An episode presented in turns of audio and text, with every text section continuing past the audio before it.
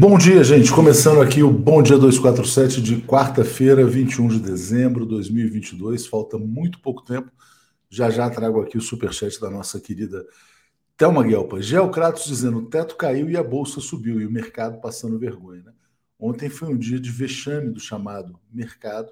Por quê? Porque a PEC foi aprovada, um ano, 145 bilhões é, de gasto é, liberado para o presidente Lula no primeiro ano de governo e o mercado celebrou. Aí sempre tem uma justificativa, ah, porque foi só um ano, não foram dois tal. Mas o fato é que a governabilidade, o fato do presidente Lula poder assumir, tendo recursos para executar os programas sociais, isso é uma boa notícia, destrava a formação do governo. Vamos ter vários ministros anunciados nessa semana, né? Uh, vou trazer alguns nomes já já. Então, isso é uma ótima notícia para a economia, para o governo, para o Brasil, e a vida vai retomando a sua normalidade. Né? Deixa eu trazer aqui o primeiro comentário do Nilson dizendo: Bom dia, Léo. Duvido que a direita ou a extrema-direita cometam tal absurdo. Isso não é republicanismo. Burrice, né? Vamos falar bastante também sobre o novo diretor-geral da Polícia Rodoviária Federal, lavajatista, o tal do Camata, que defendeu a prisão política do presidente Lula e tirou foto lambendo o Deltan, né? Será que pode ser diretor-geral da Polícia Rodoviária Federal? Será que o ministro Flávio Dino levou uma bola nas costas? Será que faltou é, averiguar, na verdade, é, as redes sociais dessa pessoa para evitar esse tipo de constrangimento? Há uma crise no governo é, eleito, ainda não empossado, que passa por essa nomeação. Né? Muita gente criticando aqui. Ó. O Enio Santos dizendo que decepção de que esgoto saiu a indicação desse lavajatista para a diretoria-geral da PRF. Na boa, espero com toda sinceridade que a indicação caia e que seja feito um filtro melhor. É, o Otávio Ferreira já discorda, ele fala assim: ó, o cara é um funcionário público, se prevaricar, o Dino tira ele. Simone Tebet votou pelo afastamento de Dilma, está no governo, existem outros também. Eu acho que é assim, quer dizer, óbvio que o golpe de Estado contra a presidente Dilma é gravíssimo, mas o cara ter apoiado a prisão do Lula e estar no governo é extremamente delicado, né? Por quê? Porque a Lava Jato não foi uma operação só contra o Lula, foi uma operação contra a economia brasileira, contra a soberania, contra o futuro do Brasil. Bom dia, Rafael, chegando aqui com o superchat diário. Hoje tem, hoje tem Zé Reinaldo, exatamente. Thelma Guelpa, só faltam 11 dias para a grande festa da democracia. Bom dia, Léo, e a todos. É, Edson Doviso, o jogo promete. Lula Messi toca de primeira, mas seus coadjuvantes às vezes estão de canela como nos casos da cultura e da PRF. Devemos nos preocupar?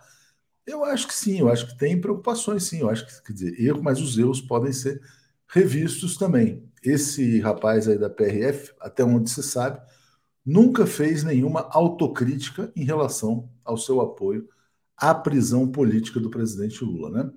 É, Rosângela Pinheiro, pontualmente esperando meu boletim diário de notícias. Hoje vai ter efemérides também, né? Paulo Leme dando aqui uma boa quarta-feira, Léo e Zé. Rosângela também completando, mandando um bom dia direto. E Vermelho Pimenta dizendo: gente, tanta gente boa por aí. Não é possível, né? Será que. Não... Eu, pensei nisso também. Será que não tinha um cara na Polícia Rodoviária Federal que pelo menos não usasse redes sociais, que fosse um cara discreto? Né? Porque também esse negócio de policial que vai para as redes sociais, esse aí foi candidato, foi candidato a deputado federal pelo PSB é complicado, né? Mas enfim, vamos lá, vamos passar aqui para as notícias, começando pelas internacionais, porque hoje tem a volta do Zé Reinaldo. Vamos lá. O comentário de Zé Reinaldo. Bom dia, mestre Zé Reinaldo, tudo bem? Bom dia, Léo, bom dia, comunidade, tudo bem? Feliz por retornar aqui ao convívio dessa gloriosa comunidade, seu e dos colegas. Fez falta, hein, Zé? Você sumiu, desapareceu. Não, estava aqui, estava descansando um pouquinho, mas comparecendo sempre. Eu publiquei duas colunas nesse período, não sei se você viu. Eu vi, eu vi. Hoje tem efemérides, Zé, segundo a Mercedes Cabral, é a volta do nosso querido Zé Reinaldo. Então, dia 21 de dezembro, está aqui anotado, dia em que Zé Reinaldo voltou ao convívio da TV 247. Tudo bem, Zé? Tudo bom. Temos efemérides sim hoje. E aí, tudo bem?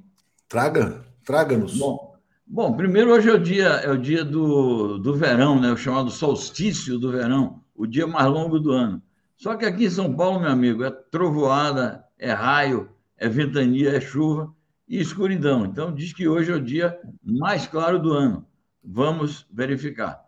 Bom, é, no ano de 1965, numa data como esta, 21 de dezembro, a Organização das Nações Unidas aprovou a Convenção Internacional para o Combate de Todas as Formas de Discriminação Racial. Importante, nós estamos às vésperas aí do anúncio do Ministério do Lula, entre eles o Ministério é, de Luta pela, e Promoção da Igualdade Racial no Brasil. Então, fiquemos atentos a, aos termos dessa convenção.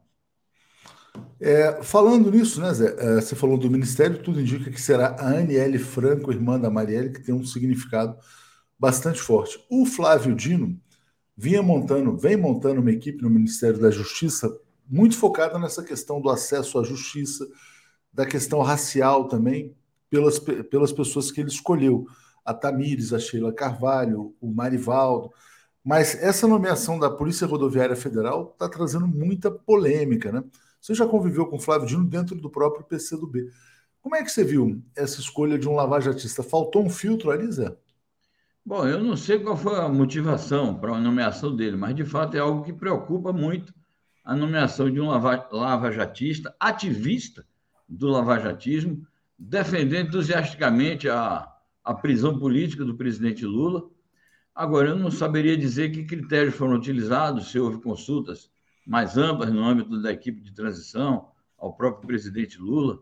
O fato é que pegou muito mal, inclusive na notícia publicada hoje no 247, destaca-se a repercussão negativa entre juristas e advogados, membros do grupo Prerrogativas, é, que foi um grupo sempre muito aliado aí das ações políticas do próprio Flávio Dino, quando ele foi governador e jurista também. Então, eu não saberia dizer que critérios ele usou. Minha convivência com ele não foi tanta assim, embora eu o tenha conhecido. Enfim, é, espero que isso não, não crie danos à imagem do governo, nem prejudique tampouco a própria gestão do Flávio Dino, que, como você disse, tinha começado bem. Ele tinha nomeado figuras importantíssimas do direito e o protagonismo que ele está tendo aí nas redes sociais e na mídia mostra que ele é uma figura muito ativa no governo que está se instalando, né? Ontem ele escolheu grande, um grande nome também, que foi o Augusto de Arruda Botelho, que vai ser o secretário nacional de Justiça, que é um dos principais anti-lavajatistas, né?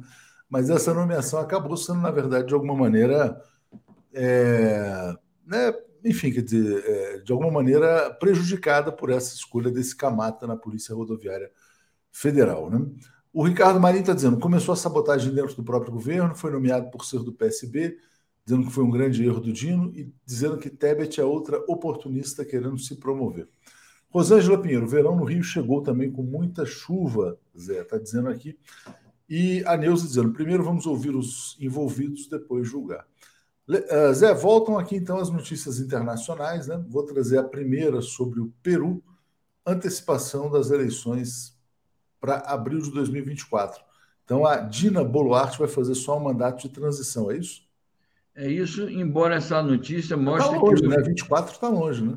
Está longe, exatamente. A reivindicação das ruas e de muitas forças políticas progressistas de esquerda era no sentido, e continua sendo, é, de que as eleições fossem antecipadas para 2023 e que o mandato dela fosse realmente um mandato tampão de curtíssima duração.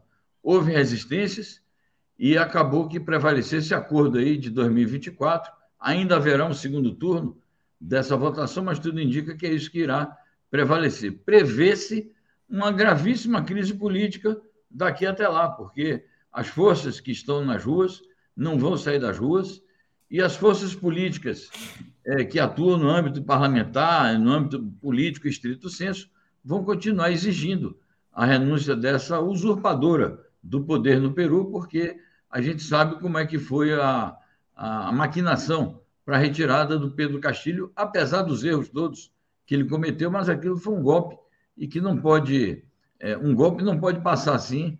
É, é, na verdade, estão iniciando o golpe com essa é, marcação da eleição para 2024. Exatamente. Paulo César Oliveira dizendo: o delegado lavajatista defendeu a organização criminosa Lava Jato até nas eleições. Correção da indicação já. Olavo Lins dizendo que estava sentindo muito a sua falta. É, Zé, falando sobre geopolítica, né, que é um tema que a gente sempre traz aqui, o presidente Lula conversou com Vladimir Putin no dia de ontem. Uh, Putin disse que o Brasil, é, aliás, Lula disse que o Brasil voltou empenhado na busca de um, de um mundo sem fome e com paz. Como é que você traduziria esse, essa, esse diálogo entre os dois? Bom, primeiramente eu queria dizer que é uma notícia excelente, é, que surgiram muitas especulações negativas, ah, porque o Lula está conversando com Biden, o Lula vai aos Estados Unidos, isso faz parte da política internacional, faz parte da diplomacia, e o Lula deve sim conversar com todos os estadistas de todas as potências. Já fez sinalizações também com o Xi Jinping, é, deu ampla divulgação a um documento que o Xi Jinping enviou a ele, destacando a parceria estratégica global do Brasil com a China. É, o Lula e o seu chanceler já fizeram sinalizações importantes sobre o protagonismo que o Brasil vai passar a exercer de novo no mundo, e essa conversação do Lula com o Putin vai nesse sentido, do diálogo com os líderes de grandes potências. Obviamente que a questão da luta contra a fome é uma bandeira histórica é, do Lula, desde que ele assumiu a presidência da República a primeira vez, em 2003. E quando ele fala da luta contra a fome e, ao mesmo tempo, pela paz, está sinalizando que ele quer jogar um papel destacado na promoção do diálogo entre todas as partes que estão envolvidas neste conflito.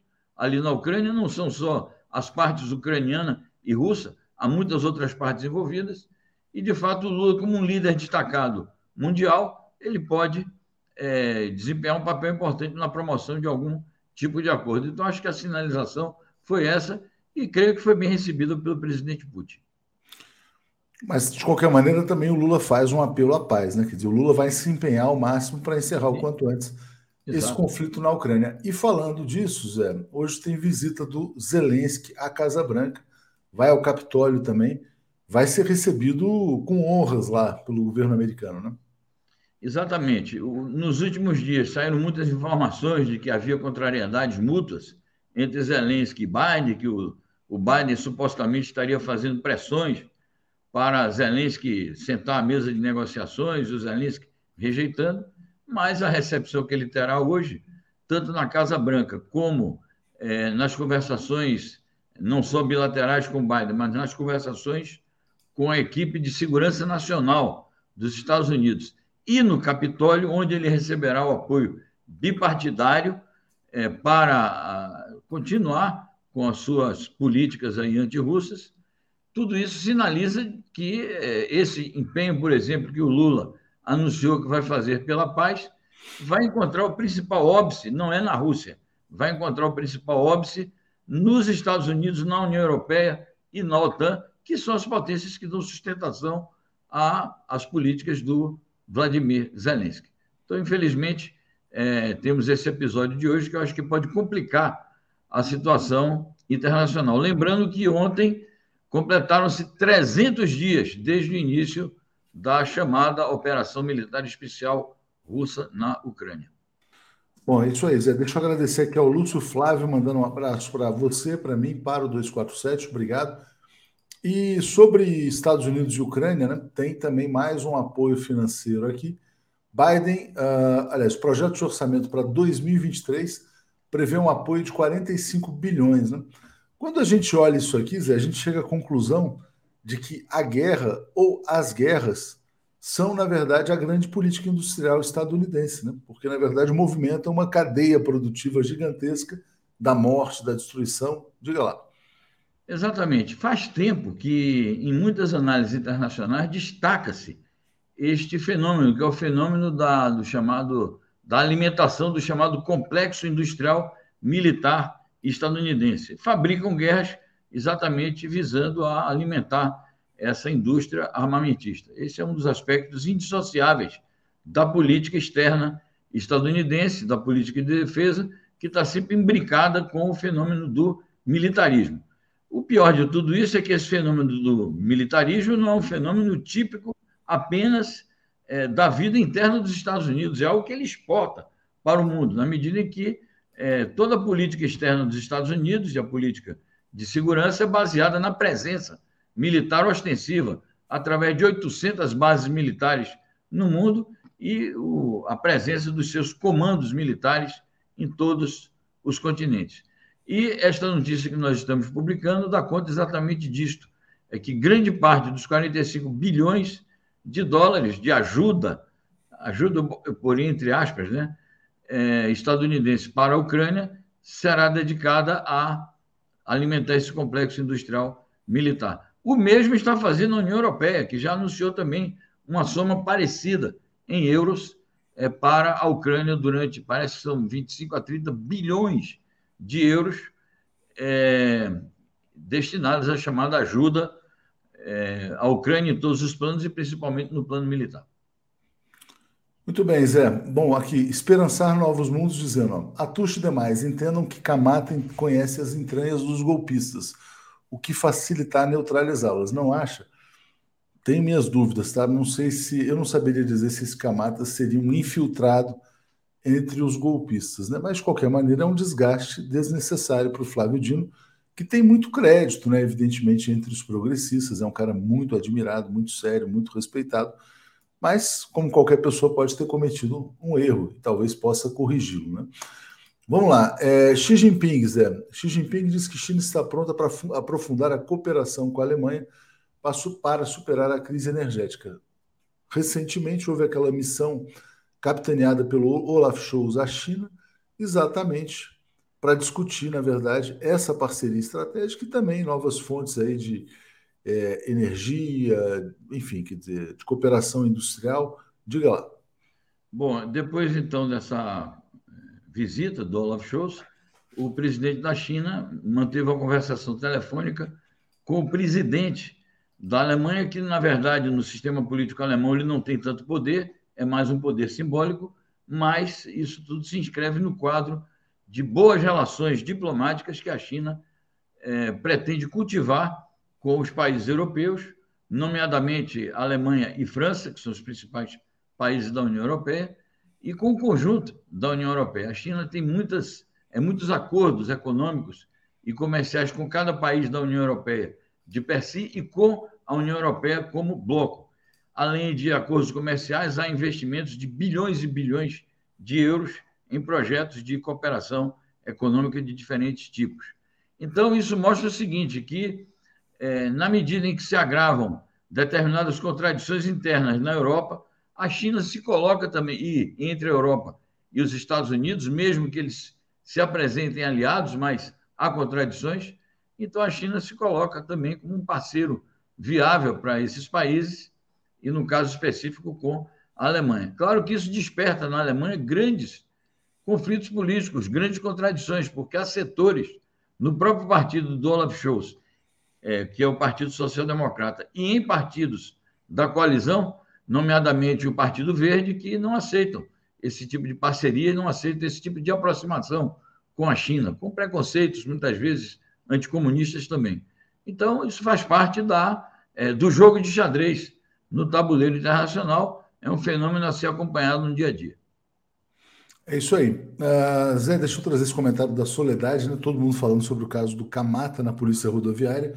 Ela fala assim: olha, se o Camata acreditasse ter cometido um erro, tornaria público, como fez quando esteve enaltecendo o DD. Não creio que seja sua intenção. Né? Creio você que está nos apoiando também, agradeço. É, e aqui também tem um comentário da Luciana Barros, está dizendo: no começo todo mundo aplaudiu a Lava Jato e admirou o Sérgio Moro. Eu mesma mas as pessoas, pelo menos as pessoas públicas, né, elas têm que rever as suas posições. Ainda, Zé, falando sobre China, teve um encontro entre o Putin, entre o Xi e o Medvedev, que é o número dois, na verdade, do, da estrutura de poder na Rússia. Diga para a gente, Zé. Exatamente. Esse, esse encontro foi hoje, né? Na, no fuso horário chinês, já à noite. Então, o encontro se desenvolveu hoje. É uma notícia que a gente dá em primeira mão. É muito importante porque o Medvedev, que é ex-presidente da República e ex-primeiro-ministro, e hoje ocupa um, um, papel destacadíssimo na estrutura do Estado Nacional Russo, ele é vice-presidente do Conselho de Estado e de Segurança eh, Nacional, ele é também presidente do partido Rússia Unida, que é o partido que dá sustentação política, parlamentar e também nos movimentos sociais russos é, ao governo do presidente Putin, é um aliado de primeira grandeza do presidente Putin.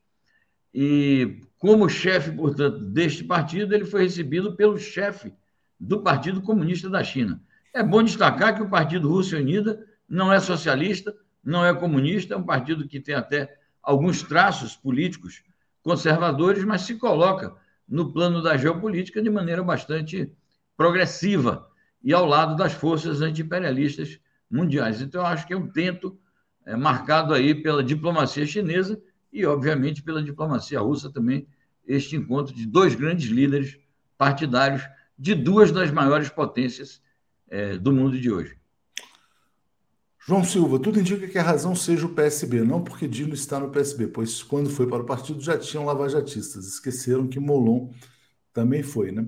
Não, e quando o Alessandro Molon era candidato ao Senado, muitas pessoas, aliados do presidente Lula, criticaram né, um eventual apoio do PT a ele exatamente pelo seu histórico lavajatista.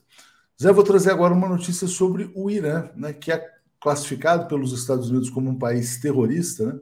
Então tá aqui, ó, o governo iraniano denuncia vínculos dos Estados Unidos com um grupo terrorista que atua no país. Como é que está a guerra híbrida no Irã, Zé? Muito intensa, né?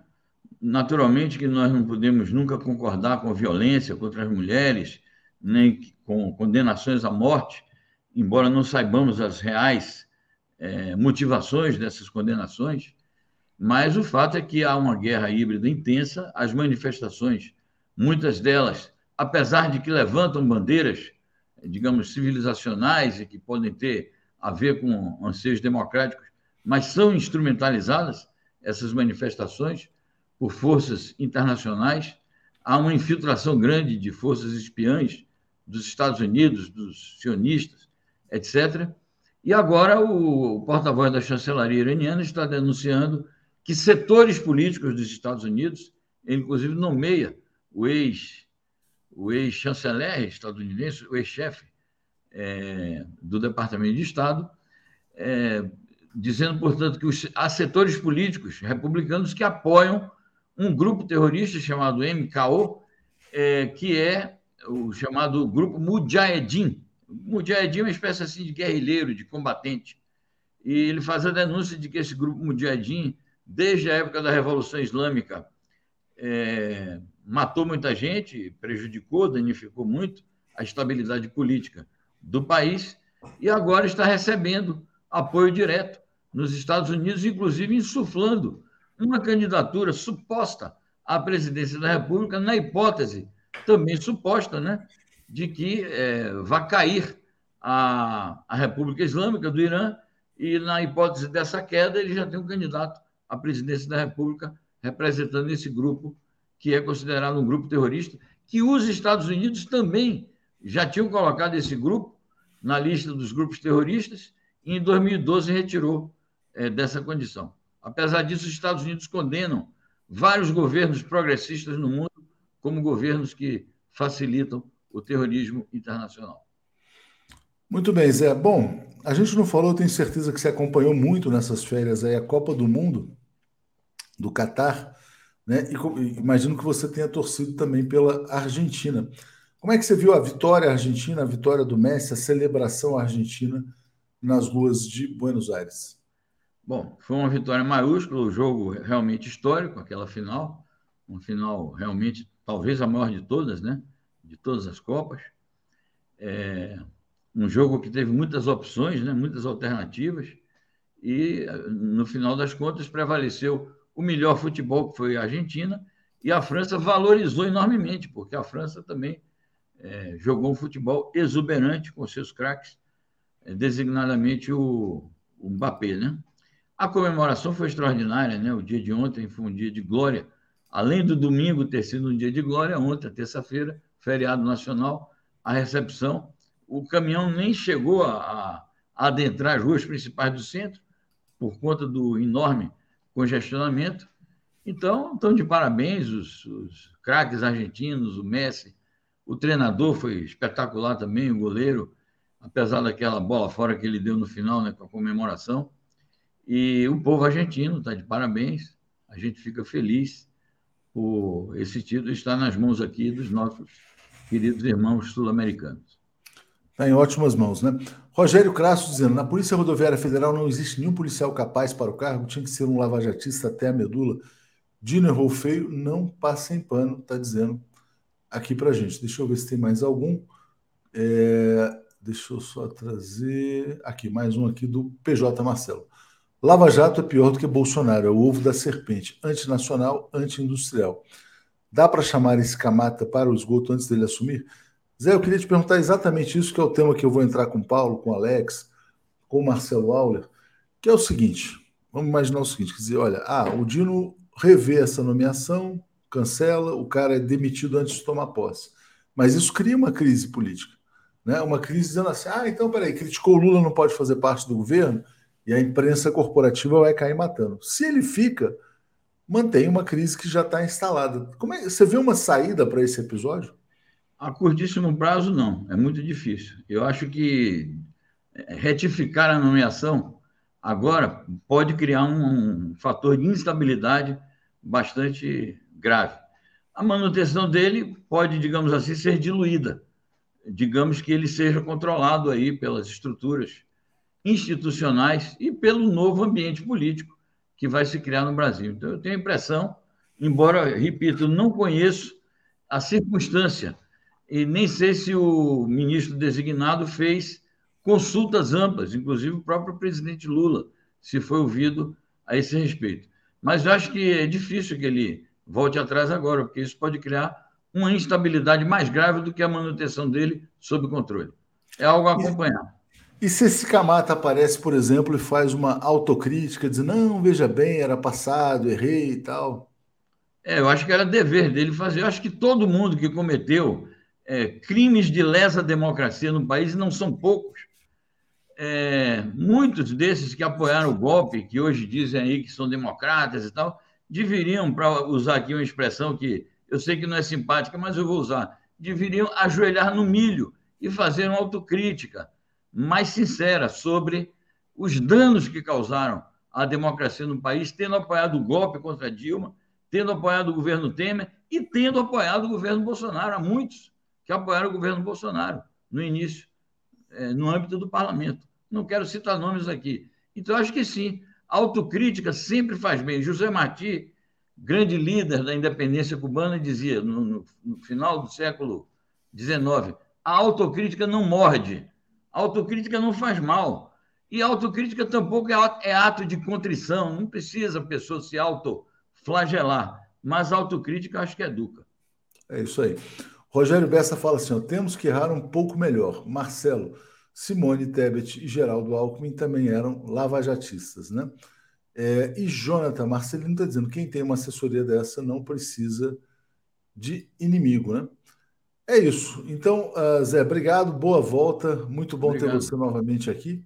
Vou chamar o Paulo, o Alex, daqui a pouco o Marcelo vai estar aqui com a gente também. Temos, temos daqui a pouco, às 10 da manhã, o um programa de novo, retomando é, O Mundo Como Ele É, na companhia do Legione Miranha, nós vamos comentar sobre as dificuldades aí políticas e jurídicas do Donald Trump, que são um pouco associadas às mesmas do Bolsonaro. Dois golpistas, né? É isso, Zé. Obrigado, tá valeu. Abraço, bom programa aí, bom dia a todos. Obrigado. Alex Sonic e Paulo Moreira Leite. Bom dia, gente. Trazendo aqui agora, hoje também, só hoje. Hoje aqui, depois a gente vai ver como é que a gente vai organizar todo o bom dia novamente, porque o pessoal quer o Marcelo Auler todos os dias também. Então, bom dia, Marcelo. Bom dia, Alex. Bom dia, Paulo. Tudo bem, Marcelo? Bom dia, Léo. Bom dia, Alex. Bom dia, Paulo. Bom dia, comunidade. Estamos tocando aí. Vamos ver como é que vai rolar hoje aqui em Brasília. Todas essas crises. A crise grande que foi criada sem querer pelo Dino. Lamentavelmente. É isso. Bom dia, Alex, tudo bem? Bom dia, tudo bem? Eu, eu apoio também o Marcelo Auler aqui. Opa, então, o Marcelo já tem um apoio importante. Não sei se apoio ele gosta de acordar cedo, mas. Esse é um voto de qualidade. Esse fica é um melhor, os... É, acho que fica bonito assim, quatro, que três fica uma coisa meio quebrada. Tá certo. Pela estética, então, o Marcelo Auler aqui tem o voto do Alex. É, não, é, é, é estética, não, claro. Também, com o conteúdo também. Né? também. Bom dia, Paulo. Dá para colocar qualquer um ali para fazer os quatro. Tudo bem, Paulo? Bom dia a Tudo todos. Bem? Paulo. Tudo bem aí? Vamos lá, então vou começar já com um tema quente, tema polêmico. A gente criou aqui uma enquete aqui na TV 247 agora. O ministro Flávio Dino deve rever a indicação do novo diretor da Polícia Rodoviária Federal? Sim, foi um erro, 81% dos votos. Não, foi uma escolha técnica, 19%. Eu vi que Alex, Paulo e Marcelo comentaram ontem com uma divergência. Vou começar pelo Alex. Alex, vamos lá. É uma crise grave, é uma crise mais ou menos moderada? Isso aí tem que ser resolvido? Como é que você vê isso? Não. Primeira coisa, eu pergunto para essas pessoas, os 81%, se eles conhecem quem é de Marca Mata. Eu não conheço. Eu não sei quem é. Ele está sendo condenado porque é, apoiou a Lava Jato em 2018, porque apoiou a prisão do Lula, porque em 2018 há quatro anos. Se o critério for esse, o Alckmin cansou de falar mal do Lula. A Simone Tebet cansou de falar mal do Lula. Então, acho que o critério não é esse. Outra coisa, é, ele, é, até, é, por enquanto, ele é secretário de Controle e Transparência do Espírito Santo. A função dele na Polícia Rodoviária Federal não tem nada a ver com Lava Jato, que aliás já acabou, Lava Jato. Né? Não tem nada a ver. É, é uma outra função. E as premissas, as diretrizes da Polícia Rodoviária Federal são estabelecidas pelo ministro da Justiça, que é o Flávio Dino. E ele já disse o que, que vai ser a Polícia Rodoviária Federal agora? Tem que cuidar das estradas. Então, é, a diretriz é do Flávio Dino. Se o Flávio Dino escolheu esse Edmar Camata, ele deve conhecer. Não acredito que ele vai escolher um diretor sem conhecer esse, esse Edmar Camata. Eu não conheço. Eu, eu estou dizendo que, em tese, é, ir por esse critério, que em 2018 ele era a favor da Lava Jato, é, era amigo do Deltan, eu acho que o critério não é, não é esse. Né? E, e tem outra coisa é, o cargo dele é, pertence ao ministro da Justiça. Se ele fizer a coisa errada, o ministro da Justiça vai e exonera. Então, não vejo por que todo esse barulho né, em torno. Né, Vamos lá, deixa eu trazer então aqui os comentários antes de passar para o Paulo. Eu não, não vejo essa crise. A Gisele fala assim: a Polícia Rodoviária Federal precisa ser liderada por alguém com capacidade de agregação e comando. Essas ações devem ser sistematicamente avaliadas. O governo Lula, por ser de União Nacional, terá muitos nomes com passado questionáveis. Marcelo Barreto. Não esqueçam que Flávio Dino disse que cederia a base de Alcântara para o imperialismo. Denise Leal. O PT não pode se curvar. Dino deve retirar a indicação agora. Né? E Jonathan Marcelino dizendo: não existe arrependimento, existe oportunismo. Vamos só aqui, antes, Paulo, ver alguns posts do Camata. Está aqui no meu WhatsApp. Então, ele postou uma foto com o Deltan depois ele escreve outubro de 2018. Até agora já foram condenadas 188 pessoas, 1.861 anos e 20 dias. Não podemos deixar a maior operação para. E aí ele foi candidato, vote Edmar Camata para Lava Jato não acabar. Né? Ele foi candidato pelo PSB lá no Espírito Santo. Deve ser daquela família Camata, né? É, bom, é da família Camata, obviamente, mas deve ser ligado lá a Rita Camata, esse pessoal. É, homenagem é do Gerson Camata. É, 2017. Tive o privilégio de ser o portador de uma justa homenagem à Operação Lava Jato. Tarará. A corrupção não acabará, a Lava Jato é somente a comprovação daquilo que imaginávamos. Então, ele participou de homenagens. E em 2019, dia com boas agendas em Brasília, importantes para a integração do Estado, Espírito Santo, a sistemas e projetos do governo federal, na, na pauta desburocratização encontrei o ministro Moro, tal. Bom, encontrar o Moro, ele era secretário, até aí tudo bem, né? Mas Paulo, diga lá.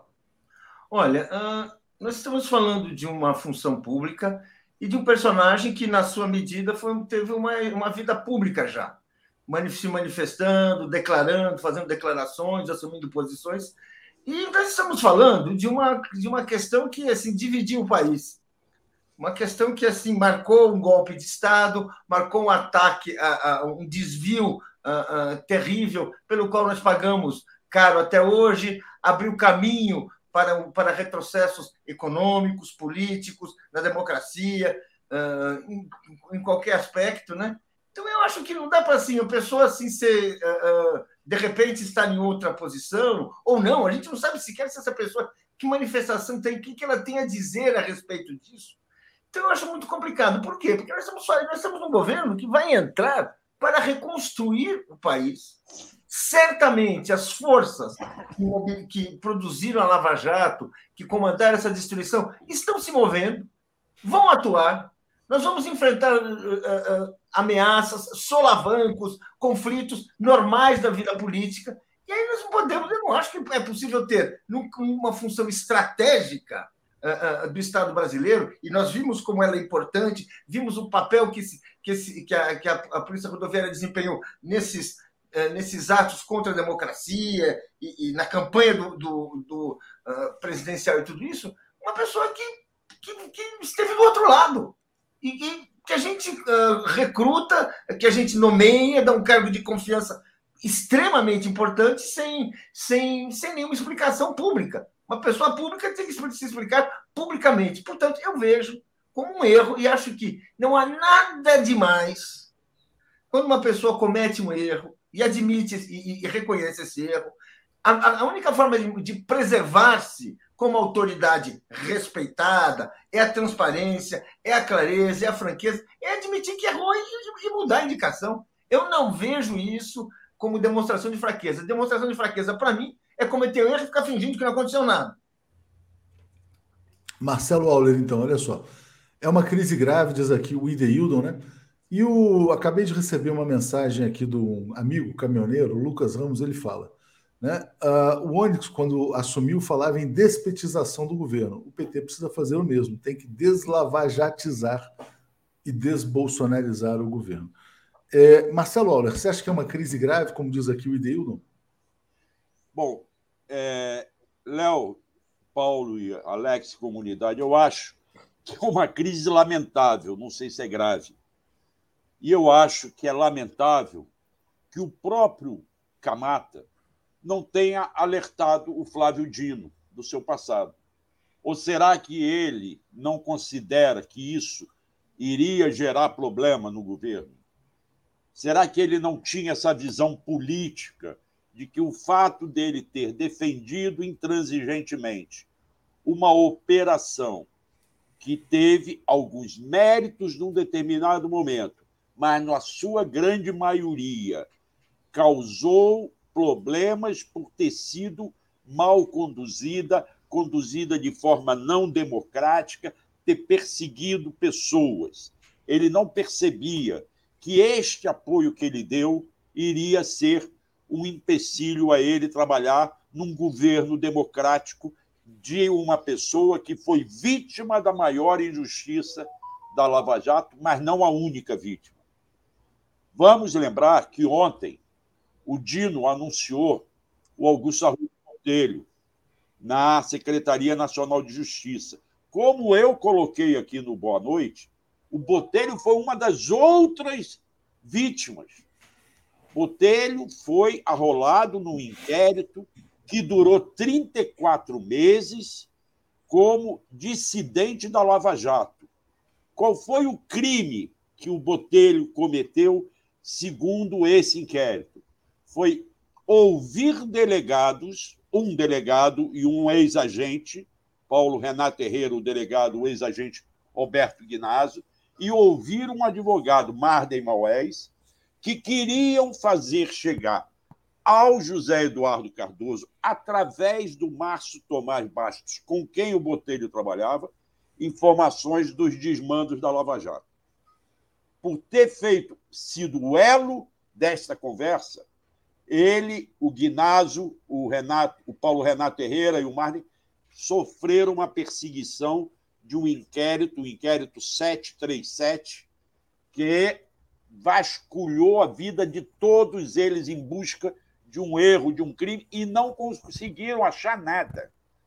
Acabou o inquérito arquivado, mas houve a perseguição, quebra de sigilo bancário, quebra de sigilo telefônico, levantaram até os voos que eles frequentaram para ver se eles foram se encontrar em alguma cidadezinha menor no Paraná. E esse inquérito, que foi denunciado também pelo delegado Mário, Mário Renato Fanton, é, Paulo Renato, Mário Fanton, o Mário Fanton está sendo perseguido até hoje por ele. Então, na verdade, eu acho que o Camata deveria ter alertado o Flávio Dino. E acho que a solução legal, diplomática, honesta, seria o próprio Camata vir a público e dizer assim: abro mão da minha indicação. Estou vendo que isso está gerando uma crise, vai ficar a questão no ar. Ah, o governo errou, começou errando. Ah, estão perseguindo um, um lavajatista. Ah, mas eu acho que isso não pode permanecer. Não sei qual é a saída que o Flávio Dino irá dar. Ele não, que eu saiba, ele não se manifestou de ontem para hoje. Ainda não. Estava procurando aqui agora. Ainda não tem nenhuma manifestação, é. não. Eu acho que a saída política é o próprio Camata é, vir a público e abrir mão da indicação. É isso. Bom, Marcelo, agora tem, não, isso seria ótimo, né? É. Mas assim, mas também por que, que ele faria, né? Deixa eu trazer os comentários, vou perguntar para o Alex e para o Paulo também sobre como sair desse imbróglio, né? Leone Rocha, começou a anistia e com nomeação. Dino errou. Vermelho Pimenta, não esqueça os 580 dias de prisão do Lula e o desemprego do povo brasileiro. Jornalista sem memória, não dá. É, Frederico Fetter, vocês cobram autocrítica pelo mensalão? Aí não estou entendendo porque está um pouco fora de contexto aqui. Jorge Júnior, eles, eles nomeariam progressista para a PRF? Eliésio Aquino, Léo e amigos, não esqueçam que o governo Lula é de união nacional, né? Mas não existe também união entre o enforcado e a forca, né? Isso é uma questão. Júlio Beraldi, Sonic é diferente, políticos não se escolhem, são eleitos. Dino está escolhendo um chefe de PRF, de PRF onde teve conspirações. Não podemos fazer falsos paralelismos. Giovanni Grangeiro, qual foi a explicação do Dino? Nomear sem saber? Ele ainda não se manifestou, como Marcelo colocou aqui. É, Alex, vamos imaginar, quer dizer, que esse, que esse caso cria um problema insuperável e tenha que se buscar uma saída. O pessoal, por exemplo, do, no grupo Prerrogativas, que tem vários juristas, entre eles o Arruda Botelho, que vai ser o secretário nacional de Justiça e é um anti-lavajatista radical, tem um clima de revolta, tem várias mensagens lá de professores, juristas falando em traição, etc. E tal. Se tivesse que resolver o problema, como é que resolveria? Porque se demite antes, de, antes da posse, já cria aquela imagem. Não, no governo. E a imprensa ia cair matando também. Se não demite, tem lá o cara lá dentro. O Marcelo deu essa saída do cara eventualmente sair por conta própria, ou no mínimo, né? é, atualizar a posição dele sobre como vê a Operação Lava Jato. Mas diga, Alex. eu não vi ninguém do prerrogativo se pronunciar. Não, no grupo, no grupo. É fechado. Não, estou falando se é uma discussão pública, né? Tem que ser pública. Se é nos bastidores, é nos bastidores. É, mais uma vez, eu acho que esse negócio, quer dizer, do jeito que o Marcelo narrou, parece que o, esse Edmar Camata, que eu não conheço, participou da Operação Lava Jato. Ele não atuou na Operação Lava Jato. Ele não é culpado porque o Moro fez aquilo na Lava Jato. Ele apenas apoiou, homenageou há quatro anos. A Lava Jato não existe mais. Esse trabalho dele não tem nada a ver com, com corrupção, tem a ver com Polícia Rodoviária Federal. Então, realmente, eu não vejo por que um cara nomeado da Polícia Rodoviária Federal não pode ser nomeado porque há quatro anos ele apoiava a Lava Jato. O que tem que ver Lava Jato com Polícia Rodoviária Federal? Ele não está sendo nomeado para algum órgão de é, controle da corrupção. Aí sim, não, olha, estão colocando a, a raposa no galinheiro. Mas o que, que ele, na Polícia Rodoviária Federal, pode fazer em favor da Lava Jato, digamos assim? Que acabou, aliás, a Lava Jato acabou. Então, eu acho que, é, eu não sei. Eu não, não é, vamos imaginar, Alex, exemplo, que os bolsonaristas fechem as nem estradas. público dizer qual é. Ele, é, Eles conhecem de marca mata ou é porque é, tem as postagens? Isso me parece muito do, do, tempo do Bolsonaro. Ah, olha aqui, esse aí criticou, esse aqui é a favor do Lula, então não pode. Não sei, eu não conheço Edmar Camato, mas partir desse precedente que um cara que há quatro anos é, era favorável à Lava Jato. Ele, é ele, é, é, é, é ele é mestre em política anticorrupção. ele atua nisso.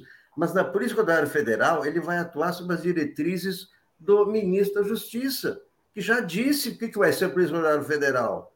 Se ele não cumprir isso aí, vai ser exonerado. Agora, criar uma crise, eu não vejo crise. É, é, essa crise é uma crise de bastidores. Eu não vejo na imprensa, eu não vejo, sabe? Me parece fogo amigo.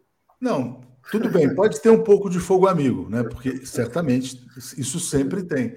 Agora, aqui, olha, se a gente olha, por exemplo, vamos dizer assim, a base de apoio ao governo Lula, se a nossa comunidade é um espelho da base de apoio ao governo Lula, 79% estão dizendo que foi um erro. Né? A Denise Leal está dizendo como indicar servidores sem checar o, o currículo. RH da transição falhando feio. Né?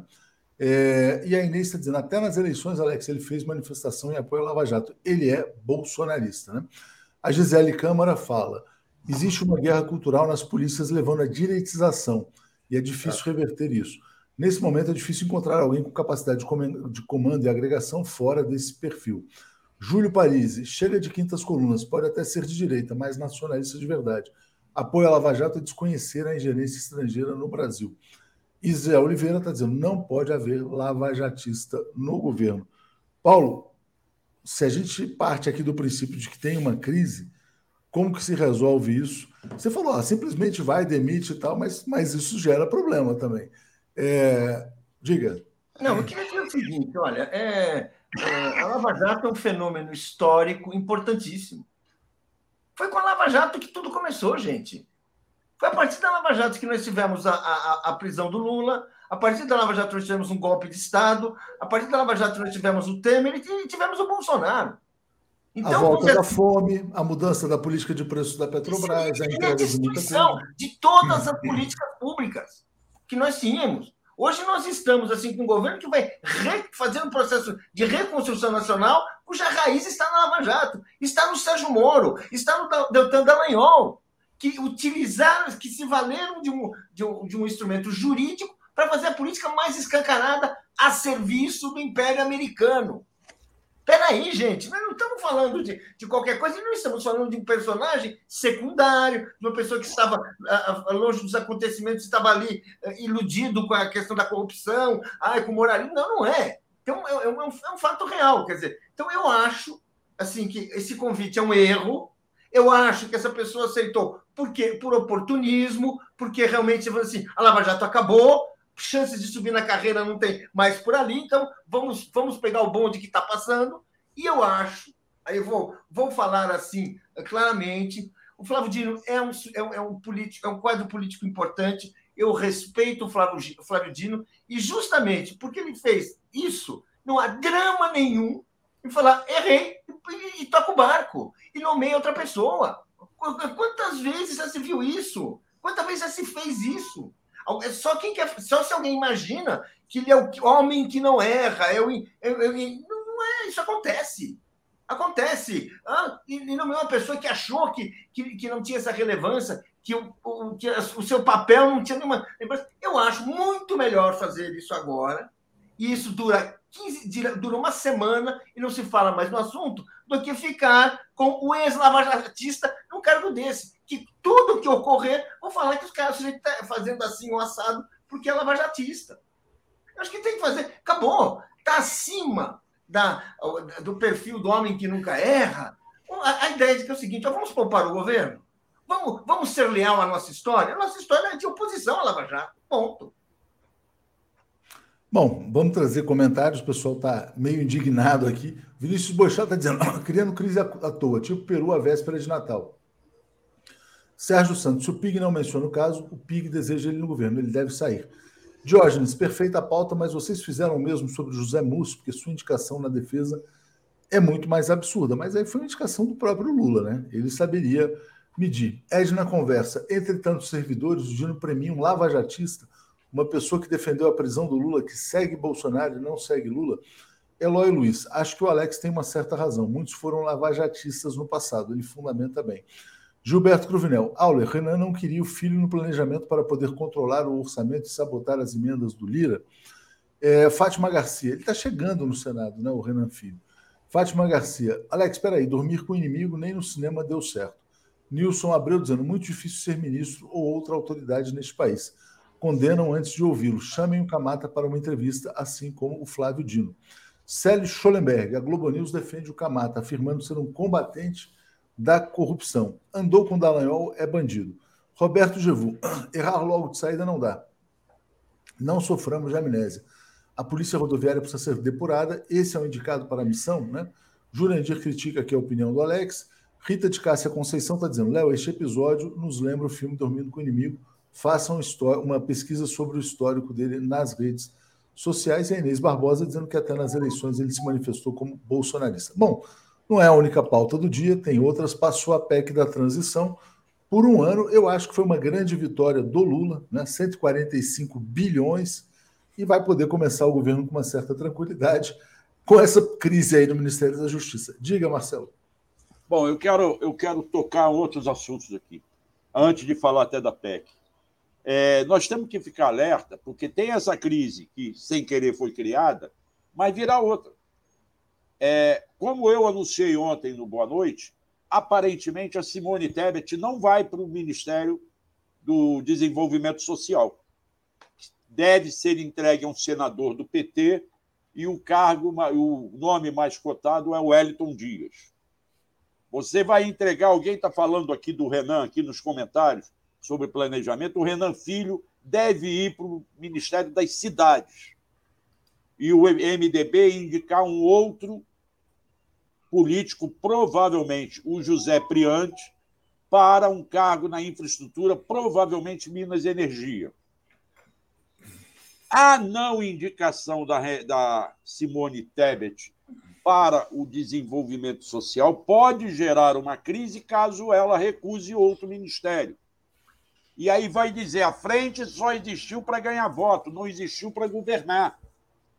Então tem um outro lado que pode gerar essa crise.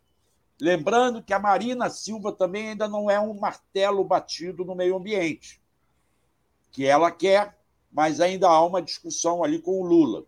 Não sei quais são os empecilhos para a Marina ser do meio ambiente. Não sei se é o nome da Isabela, não sei se é o nome do Jorge Viana. No caso da Simone, está claro, o PT não quer entregar a ela o ministério que vai comandar o Bolsa Família. Agora, o Lula está se mostrando um político hábil. A vitória ontem na Câmara, no primeiro turno, é um resultado de uma jogada que ele costurou bem. Lembrando, ele não só levou os 145 bilhões, ele ganhou mais 9,5 bilhões, que são é metade das emendas dos 19 bilhões que estavam reservados às emendas secretas, que pelo acordo metade vai para emendas coletivas das comissões. Essas emendas, a aplicação delas cabe ao governo. Então, o governo vai ter mais 9,5 bilhões. E o Arthur Lira perdeu completamente o controle dos outros 9,5 bilhões, porque, pelo acordo, como a emenda secreta de relator é proibido, é inconstitucional, não vai ser mais uma ou duas ou três pessoas que vão decidir quem leva. Os 9,5 restantes vão ser distribuídos igualitariamente por 584 políticos parlamentares, os 503 deputados e os 81 senadores. Cada um vai, por emendas individuais, indicar ministérios ou obras para aplicar essa verba.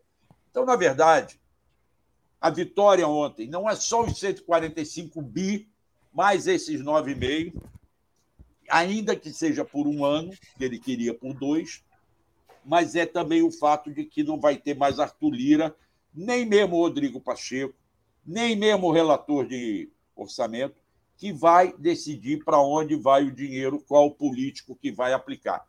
O Lira perdeu um controle que era o que fez ele ficar forte, e isto pode significar uma reviravolta no próximo. Na eleição da Câmara, né? Na eleição da Câmara. É Marcelo, isso. deixa eu passar para o Alex e para o Paulo, porque esse tema da PEC é bem importante, e também dos ministros da Frente Ampla. Eu só quero passar pelos comentários. É, Denilson está dizendo: ó, o episódio do lavajatismo vai se repetir. É, João do Sertão, novo governo não pode compactuar com lavajatismo.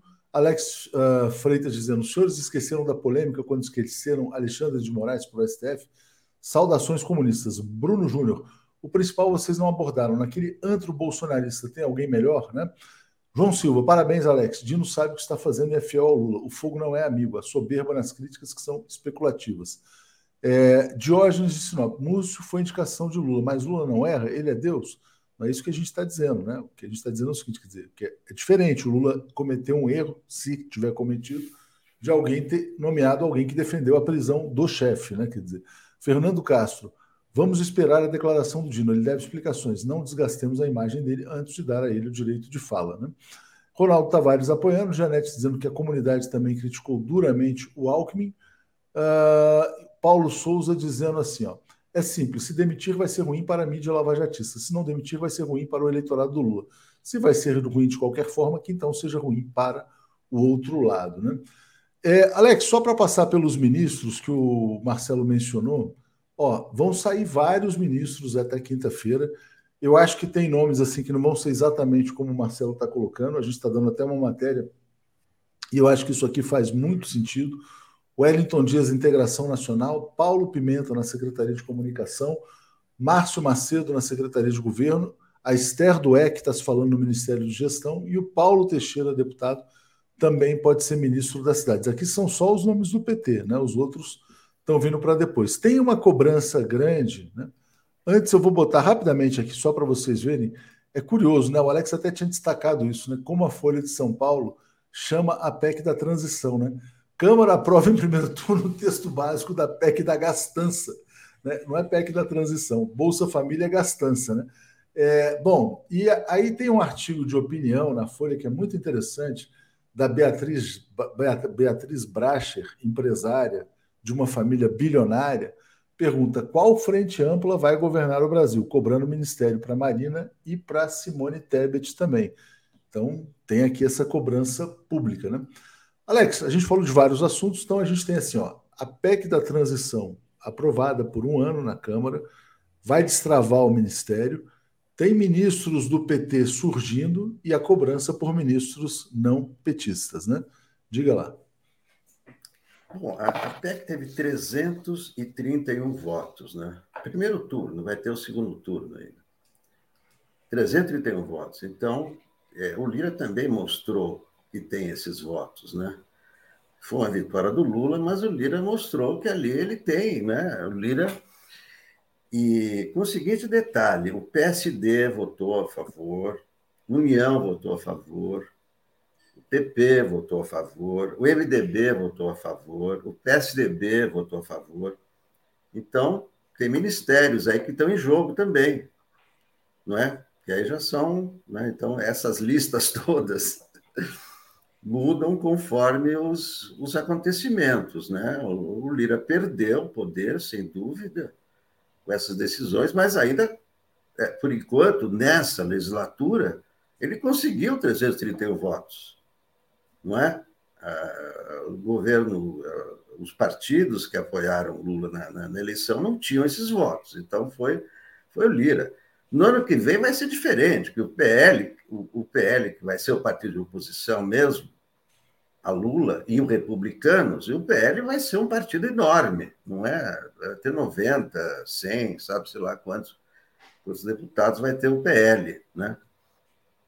Mas, por enquanto, foi uma também demonstração de, de, de força do Lira, e do Lira também demonstração de que ele também não quer conflito. Tanto Lula não quer conflito com Lira, como Lira também não quer conflito com Lula, né? Então, até aí, até aí tudo bem. Agora, é, tá, continua a briga, né? O PT quer tantos ministérios, a Tebet quer esse, quer aquele. Eu já ouvi falar também ontem que o Alckmin vai ter um ministério, não sei, mas isso tudo é muita falação, né? Cada um tem as suas listas, as suas preferências, né?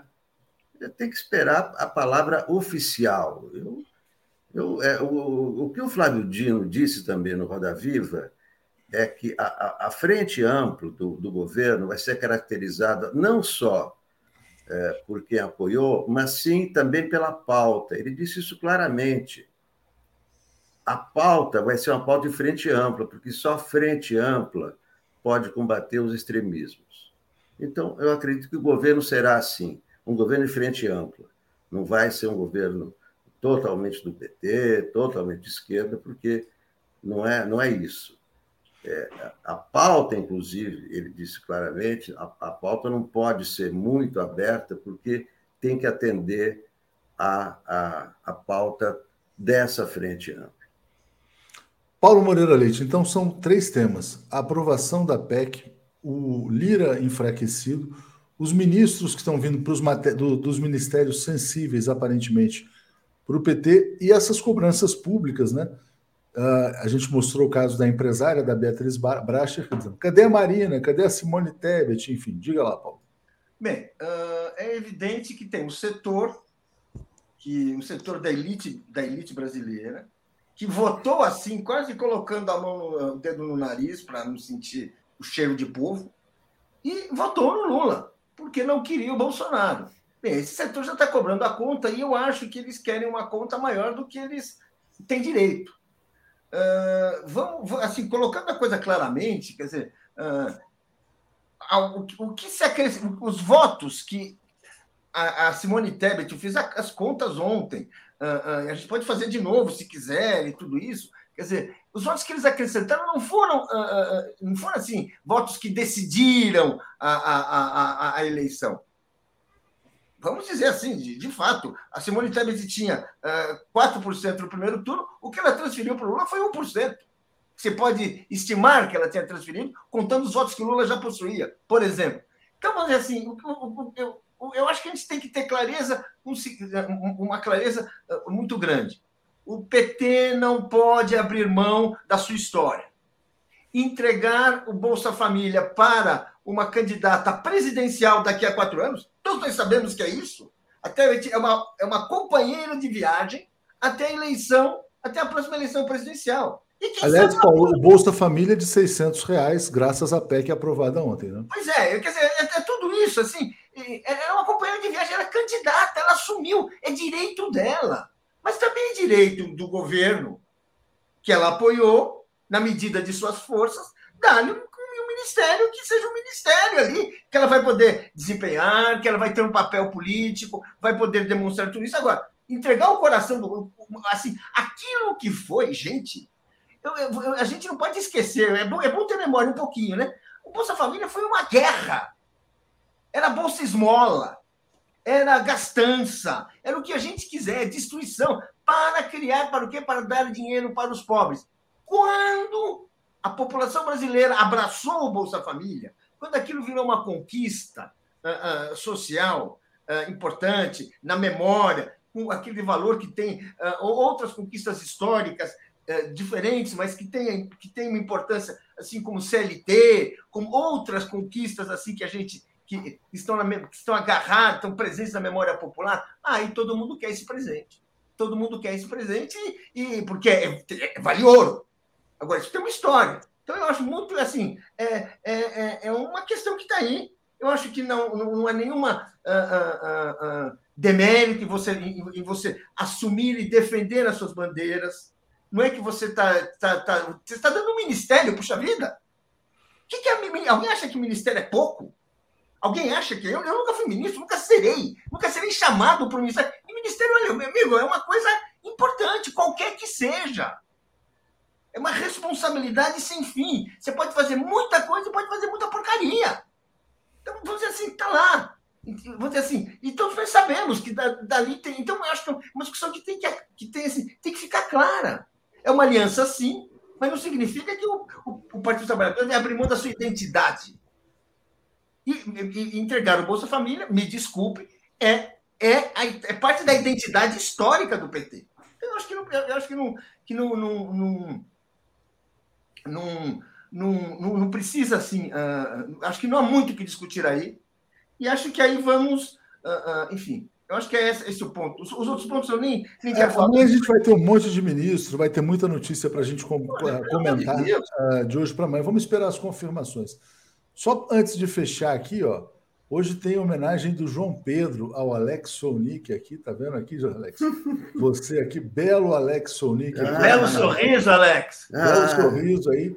Eu o João Pedro assim. já tinha homenageado o, o Marcelo Auler. Eu, Já tinha homenageado também o Paulo Moreira Leite. Olha aí, olha aí. O, A gente o- vai trocar o legal, o legal do João. Pedro é que ele faz uma viagem no tempo. Então ele desenha a gente como a gente era, há uns 50 anos. Sem rugas, Exatamente. sem rugas. É bom, né? Isso é O, o- barba o bem feita.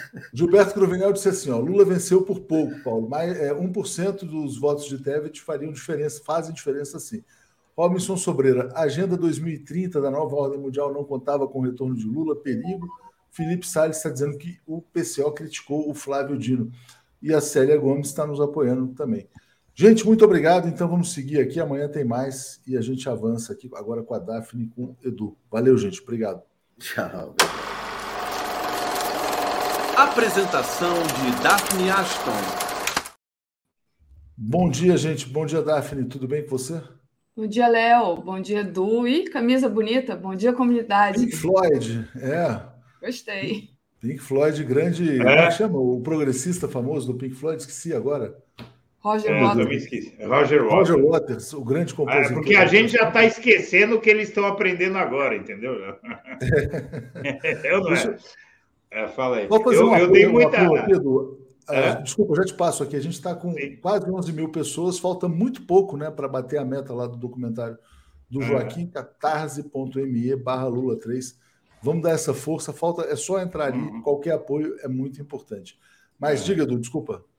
Não, eu dei muita risada com o Alex aí, porque o João Pedro também é, frequenta lá o canal, né? Ele, é- ele faz sempre muito desenho aí, mas ele, o, o, o Alex fala que ele colocou, fez a caricatura dele como ele era 50 anos atrás.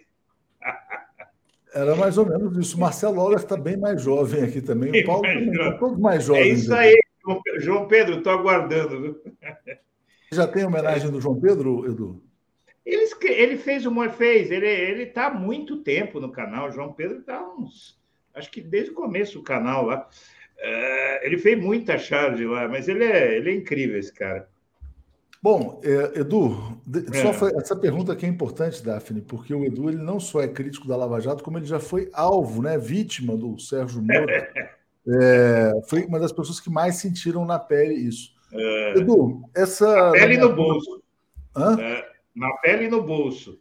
Na pele e no bolso. Essa nomeação do Flávio Dino tem que ser desfeita, tem que ser revista, na sua opinião?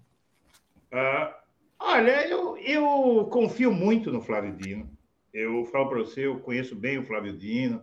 Ele levou a gente lá umas duas, três vezes para para conhecer o governo dele, né? Uma obra impressionante lá. Não sei se tem muita gente que talvez não saiba que o Flávio Dino ele implantou saneamento básico eh, em São Luís, que tinha 3%, ele levou, sei lá, para 80% de saneamento. É uma obra incrível, o Flávio Dino lá.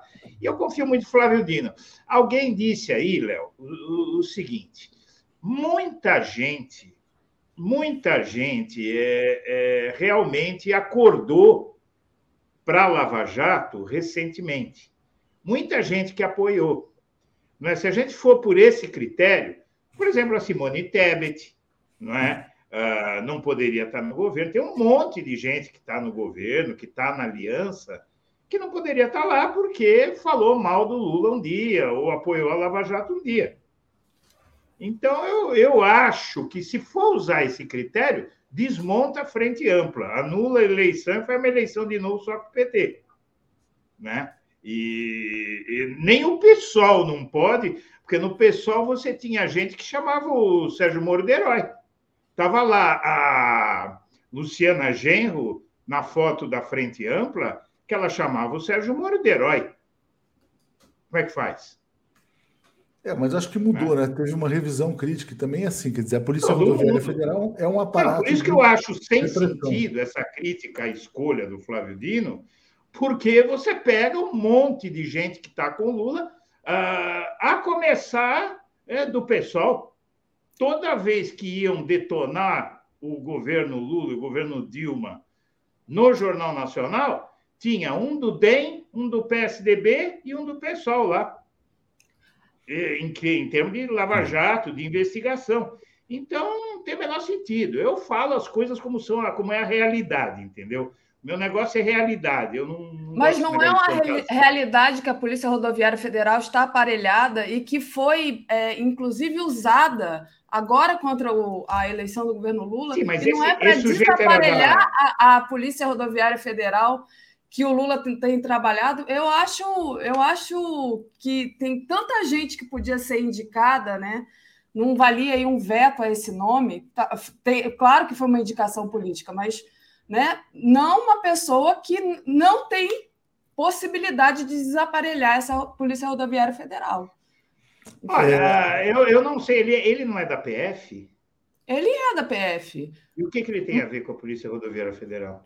É, é, ele é da Polícia Rodoviária Federal, não é isso? Não, ele é da ah, PRF, ele é... ele é o novo diretor-geral, superintendente da PRF. Ah, o superintendente da PRF. A PRF, o, o Daphne, é o seguinte. Uh, é, na então, PRF. Ele é da Polícia Rodoviária Federal, é isso, não é isso? Isso, Polícia isso. Rodoviária Federal. Uh, será que tem uh, mesmo escolhas melhores lá? É isso, eu gostaria de ouvir o Mas Flávio não tem Dino. uma pessoa Mas... que pelo menos não ficasse apoiando a, a Lava Jato? Mas Deve ter, né? Será que não tem um, um, super, um, super, um cara regional da Polícia Rodoviária que nunca fez um posto? Ninguém nunca, né? O Flávio Dino foi ouvido sobre é, isso? A gente está esperando, na verdade, dizer, então, o que se então, espera agora. Vamos ouvir o Flávio Dino, mas claro. vamos lembrar do seguinte, Léo.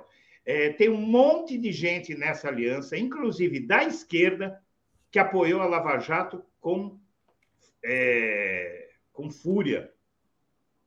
Entendeu? Então, eu acho que a gente tem que ver que tem que olhar para frente agora. Não é lógico que se tiver uma opção melhor. Agora, precisa de ver se o cara tem liderança dentro da Lava Jato, porque a, a, todo mundo fala as coisas. Mas a, a questão é a seguinte: como é que está lá dentro? Porque aquilo ali virou um vale-acolto. Vale-acolto é coisa de velho, tá? É um vale-acolto de, de extremistas de direita. Entendeu? Aquilo ali é aquilo ali. Então, vamos saber o que é que tem lá primeiro e vamos ver o Flávio Dino, porque ele, muito provavelmente, ele vai falar, porque ele, ele vai escolher um chefe da Polícia, Feder... da Polícia Rodoviária Federal que deva ter alguma ascendência lá, precisa de ver o que o cara diz. Agora, em princípio, o fato dele ser já lavajatista, é, tudo bem, mas eu tenho certeza que algum não lavajatista ou anti-lavajatista que exista dentro da PRF, não sei se tem liderança suficiente lá. Então, é, não sei, eu acho ver. isso aí meio. Bom, comentários aqui. Prematura essa discussão. Vamos lá. É, a Maria Auxiliadora está dizendo assim: os setores de direita que apoiaram Lula já tiveram sua recompensa, retirada de um gás Istambul do poder. Nada contra ceder a algum ministério. Ah, aqui está gás Istambul, não, retirada de um fascista do poder, deve ter sido um corretor aqui, mas é a escolha do Lula. E o Silvio Rodrigues está dizendo: qual a opção, lava-jatista ou bolsonarista? Tem uma via alternativa? Deve é, ter, né? A PRF é a PRF. É, é uma instituição a, a aparelhada de cima a baixo. Alckmin também apoiou a Lava Jato e hipocrisia, mas depois virou alvo também, né? Tanto, todos viraram alvos. Bom, é. deixo vocês aí, a polêmica está instalada, vamos ver como é que vai se resolver. Bom dia, Daphne, bom dia, Edu. Bom Valeu. dia, Léo. Bom, vamos lá, Edu, nossa pauta aqui. É, queria começar né, com o seu artigo. A gente viu essa semana como o STF é importante né, e tem poder né? Um ainda bem. Pois ainda é, bem. nesse caso, ainda bem. Então, ainda olha bem. aqui, ó. É, queria que você falasse agora é, sobre as indicações, né? Você intitula o seu artigo Vitória de Lula mantém STF progressista. E diz você, Sim. Luiz Inácio Lula da Silva terá a oportunidade de indicar dois ministros para o Supremo já no primeiro ano de governo. Importantíssimo, porque o STF é muito importante. Então, fala com a gente aqui o que, que você. É... Olha só. Diga. Olha só. Você imagina este país sem o STF? Nesse período, ou com o STF submisso ao Bolsonaro.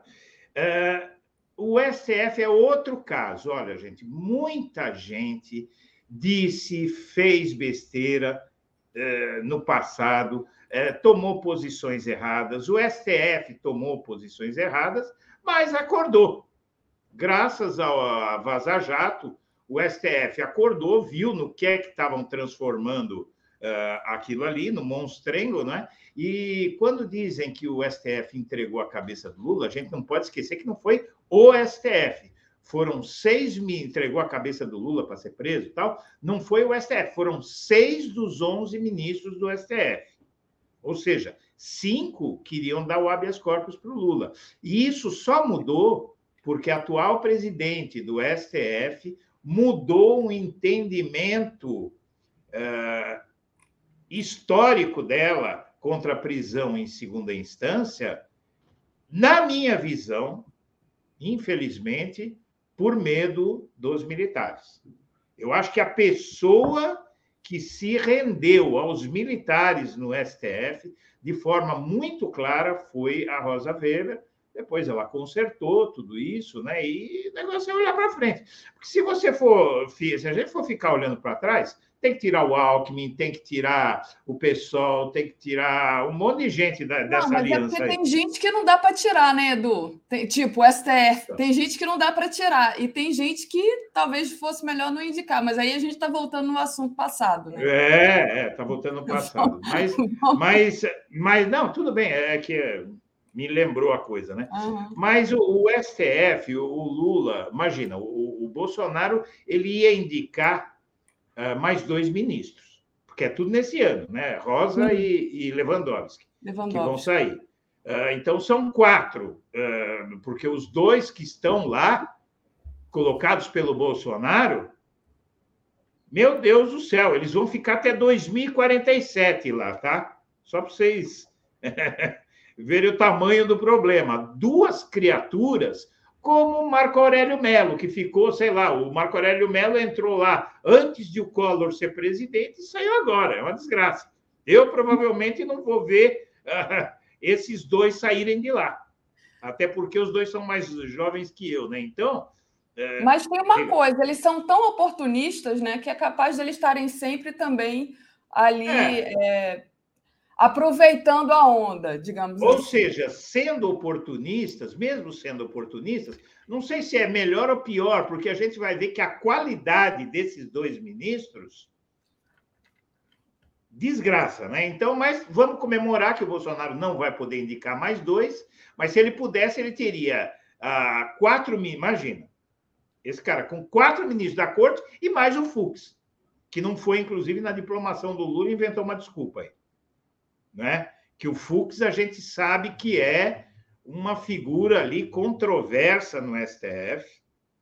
Não é? Eu tive uma certa aproximação com esse tribunal uh, na época do julgamento do mensalão. Eu tive com o Lewandowski lá em Brasília, ele me chamou lá, que eu fiz um desagravo para ele. Eu conheci um pouco daquilo ali, por dentro, sabe? Então é, é um problema, é um problema esse negócio aí. É, desse, desses ministros, mas pelo menos a, a gente não vai ter o Bolsonaro com quase metade da corte, né? Porque um dos ministros é voto de Minerva, tal, né? Que é o presidente. Então, eu realmente uh, acho que o, o, o, a vitória do Lula, além da governança, ela impede que um poder do calibre do poder do STF seja empenhado né, na mão da na mão da extrema direita. Esse é o teor do artigo, né? Muito bom. Mas nós temos duas matérias aí seguintes aí, Daphne, que é de cair o traseiro, né? Para não ser chulo, é de cair o traseiro.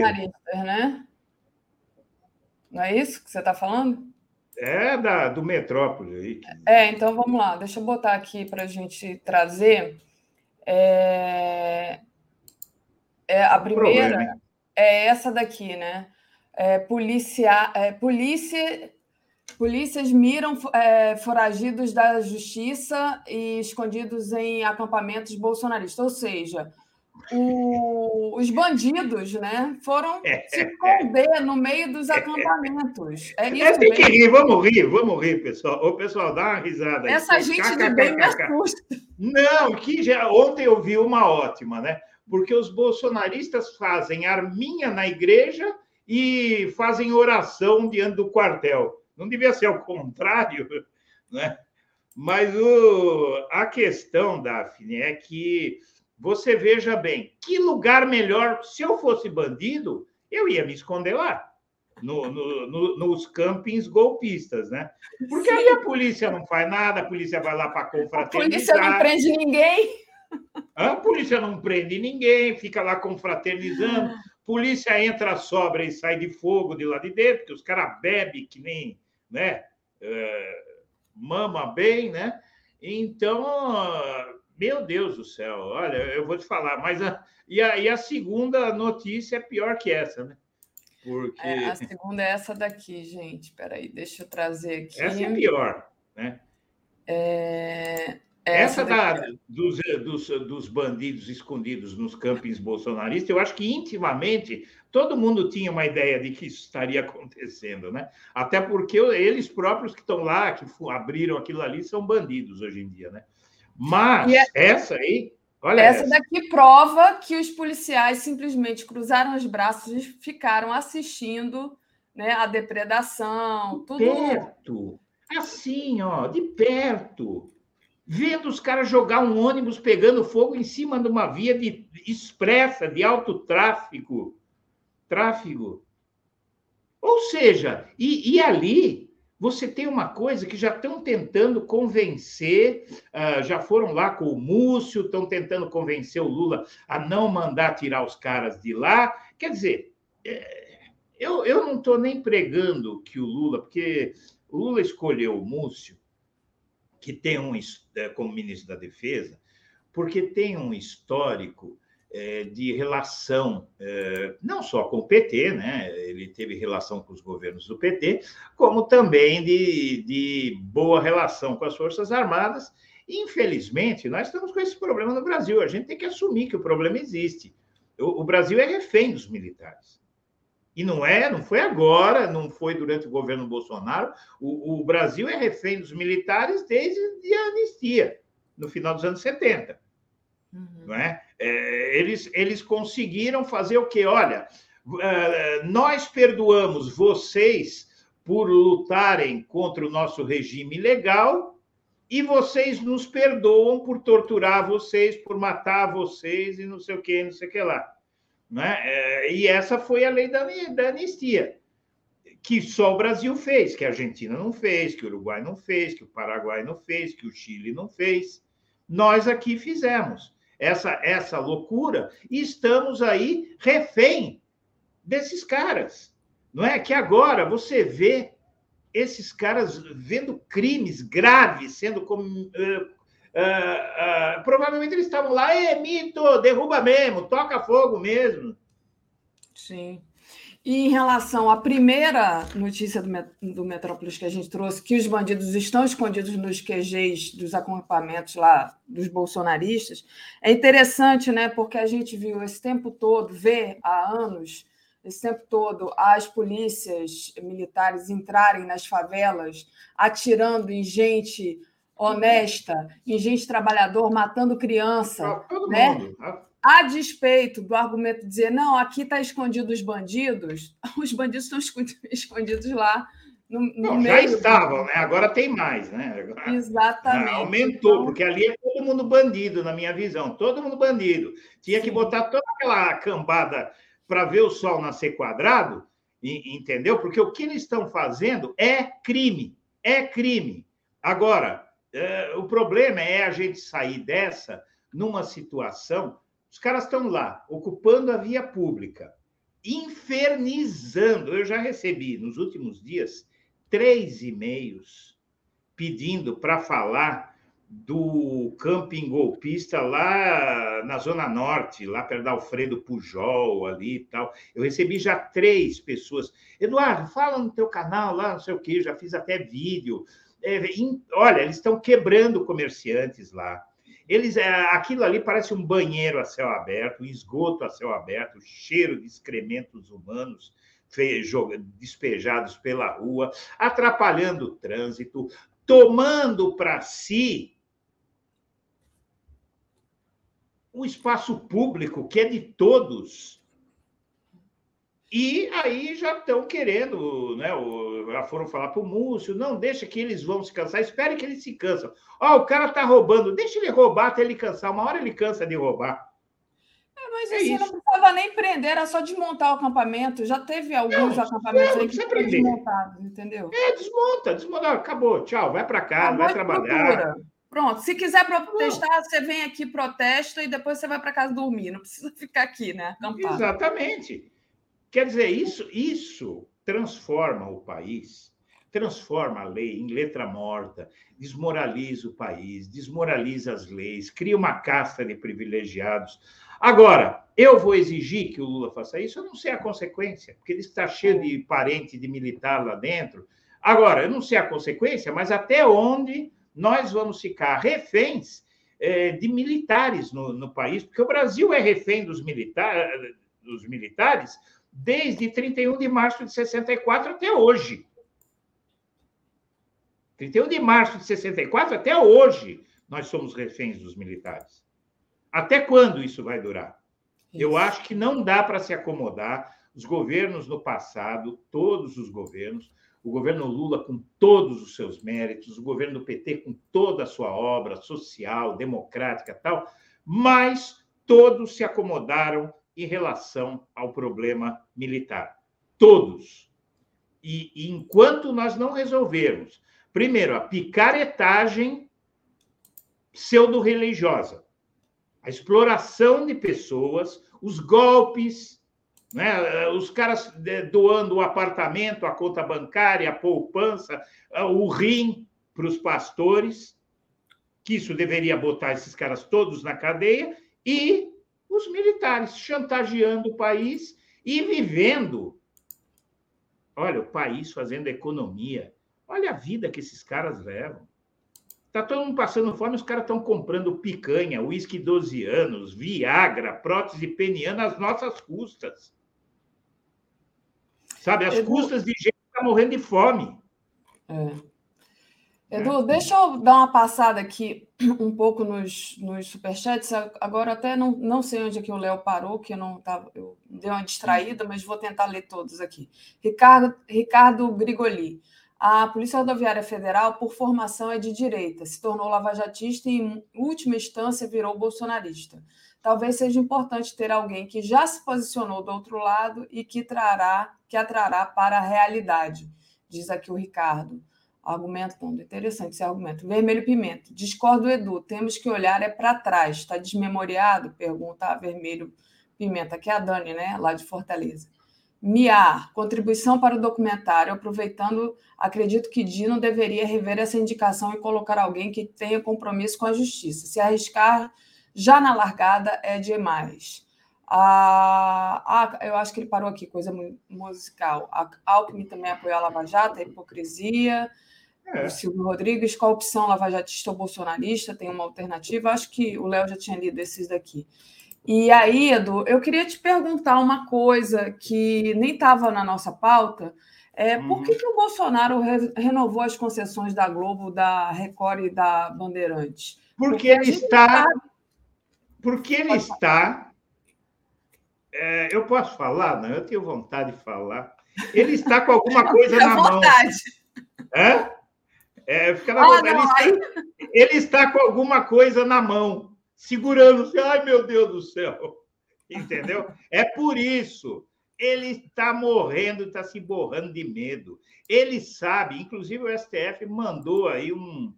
É, porque ele andou inventando aí que vai usar o artigo 142, que vai tentar fazer. O STF já mandou a letra para ele. Falou: olha, velho, é o seguinte tudo bem, você faz isso, só que aí é, você vai em cana, tá? É prisão preventiva na hora, porque você está violando a, lei, a nova lei de segurança nacional. Se ele fizer isso, ele vai estar cometendo um crime, porque o STF já decidiu que o artigo 142 não permite o uso de um poder é, de, não permite que um poder use as forças armadas para atacar outro poder. Isso é só na cabeça desses psicopatas aí, não é? Então, é, se ele se ele insistir nesse negócio, ele vai em cana. Aí ele vai em cana preventivamente para restaurar a ordem pública, não é? E ele sabe disso, ele sabe, por isso que o Bolsonaro está calado, o, o Daphne. Hoje, o Noblar, o Ricardo Noblar, ele diz o seguinte: o Bolsonaro sabe que se ele ficar quietinho na moita, se ele submergir, ele tem chance de passar batido, segundo Noblar. Não sei se ele tem essa chance, não. Mas uh, eu acho que é isso que ele vai fazer. Ele vai submergir, vai ficar na moita, não é? porque ele, ele sabe que a coisa está ficando difícil para o lado dele. E, e, se ele cometer esse crime de tentar invocar as forças, porque isso é crime. E, e aí precisa, o princípio da prisão preventiva vai ser usado contra ele de uma forma exemplar, não é? Porque prisão preventiva é justamente para impedir a pessoa de continuar delinquindo, né? É, ele está paralisado. Tem uma matéria aqui que você me mandou. O Bolsonaro não se reuniu com 10 de seus ministros desde o discurso da derrota. Nos últimos 50 dias, o presidente teve apenas um encontro com Paulo Guedes. Já Célio Faria Júnior apareceu 18 vezes na sua agenda oficial. Pois Quem é, é esse Célio Faria Júnior é, que está aqui na matéria? É um dos ministros lá. Né? Ah. Não, sei direitinho. Eu Tem, nem A gente nem guarda o nome dos ministros do Bolsonaro. Não fazem nada? Não fazem nada, exatamente. Mas ele não tá fazem nada, vai usar para quê? É. Mas o, olha, o Daphne, eu vou te, eu vou te falar uma coisa, sabe? É, uh, a gente a gente está num, num momento aqui de transição. Nós quase tivemos só, um golpe de Só para dar informação, ele é chefe da Secretaria de Governo e ex-chefe de gabinete de Bolsonaro, Célio Faria. É daqueles ministros que ninguém vê. Mas é. o, o, o, negócio, o negócio é o seguinte, Daphne. É, nós estamos, eu, eu entendo o Lula, eu entendo o Flávio Dino, eu entendo o Alckmin, eu entendo todos eles pelo seguinte. Por isso aqui, nós não tivemos um golpe no Brasil e porque os Estados Unidos proibiram. E os militares brasileiros, você sabe que os Estados Unidos manda dentro do exército brasileiro, dentro das forças armadas brasileiras. Elas são, inclusive, dependentes. Eles vão lá ser treinados, tal. Então, não existe hipótese, né, de, de os militares brasileiros desafiarem os americanos. É gozado que cerca de uh, lá depois do Capitólio, depois do Capitólio, logo no mês de janeiro de 2021, é, eu, eu escrevi um. Eu, fiz um, uma live dizendo o seguinte: os Estados Unidos vão ter que uh, apoiar a eleição do Lula, porque o Bolsonaro está se tornando o Trump brasileiro. E foi o que aconteceu. Na época, apanhei que nem cachorro, apanhei que nem um cachorro, que nem gente grande mas isso era inevitável. E agora, é, a gente tem que ver que nós estamos numa transição é, para sair de um regime autoritário. É, não autoritário de forma geral, ele não conseguiu perseguir muito, né? porque perseguir ele perseguiu, né? perseguiu dentro do governo é, adversários políticos, é, até onde não lhe competia, ele, o Bolsonaro é, perseguiu, mas não era essa perseguição de botar na cadeia, tal, não sei o quê, é, por conta do STF, por conta de que os militares estavam vendo já desde o começo que é, os Estados Unidos não iam participar disso, né? Mas, na verdade, a gente, a gente precisa entender que o risco era muito grande e ainda estamos naquela situação. O Lula ainda não assumiu? Uh, tem, tem muita conspiração por aí. Eu não acho que nenhuma delas vai prosperar, mas há muita conspiração e uh, uma, uma missão do Lula é sanear a PRF, porque a PRF se tornou o que se tornou não só a PRF, tem que sanear outras instituições, tem que sanear as polícias de forma geral, não só a PRF. As polícias, de forma geral, estão muito aparelhadas.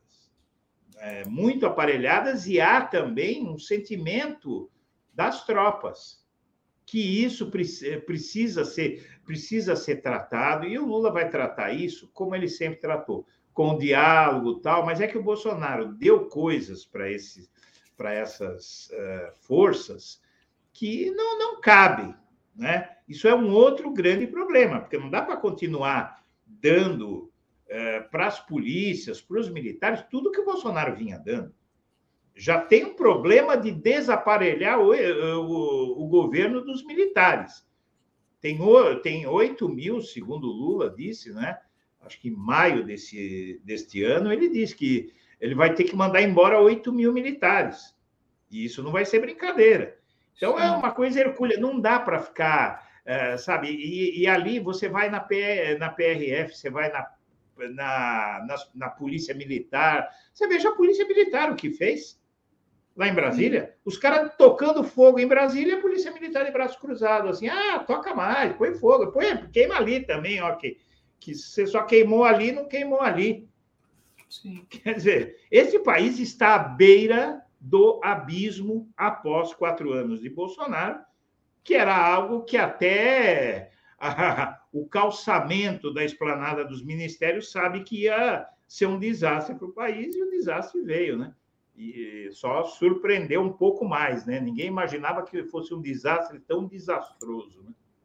Sim, é, mas foi justamente nessa, nesse intuito que eu fiz aquele meu primeiro comentário, né? Que eu, que eu acho que tem que ser uma pessoa realmente capaz de sanar a Polícia Rodoviária Federal. A Miriam Andrade diz assim: o 247 poderia fazer uma entrevista com Flávio Dino, a fim de justificar o porquê da escolha desse nome para cargo tão importante à reestabilização da democracia.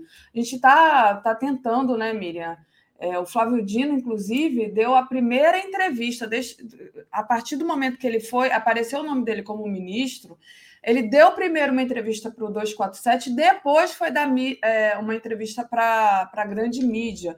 Foi na sexta-feira passada, a gente comemorou muito aqui no 247, de finalmente ter tido esse reconhecimento. Né? Foi muito legal o reconhecimento que o Flávio Dino é, teve em relação à TV 247. Então, não se trata de uma crítica da minha parte ao Flávio Dino, mas sim ao nome de, de, do indicado, né? E aí não sei, não tenho essa esse jogo de cintura político, como é que isso poderia ser sanado? E era essa discussão que estava acontecendo aqui anteriormente, né? Como que como que faz, né? Criou-se uma crise aí, como é que faz para resolver isso agora. Deixa eu aproveitar e agradecer ao pessoal que está acompanhando a gente aqui, pedir para vocês deixarem o like e compartilharem essa live. É, o Francisco Bonfim disse: Daphne, desculpe, fui grosseiro com você, não merece. Não sei, não, não vi a sua. É, não vi o que você falou, Francisco, mas obrigada aqui pelo superchat. Estamos juntos, é isso. A gente debate aqui, né? Cláudio Alves, ontem mesmo testemunhei um pastor convencendo um porteiro de que Deus o ajuda a trocar de carro. Teologia da prosperidade na veia. Gilberto Provinel. Tem um ministro do Bozo que só viu o chefe na posse. Edu, você não respondeu porque o Bozo renovou a concessão da Globo. É, ele, ele respondeu. Respondi sim, respondi sim. Ele está com medo.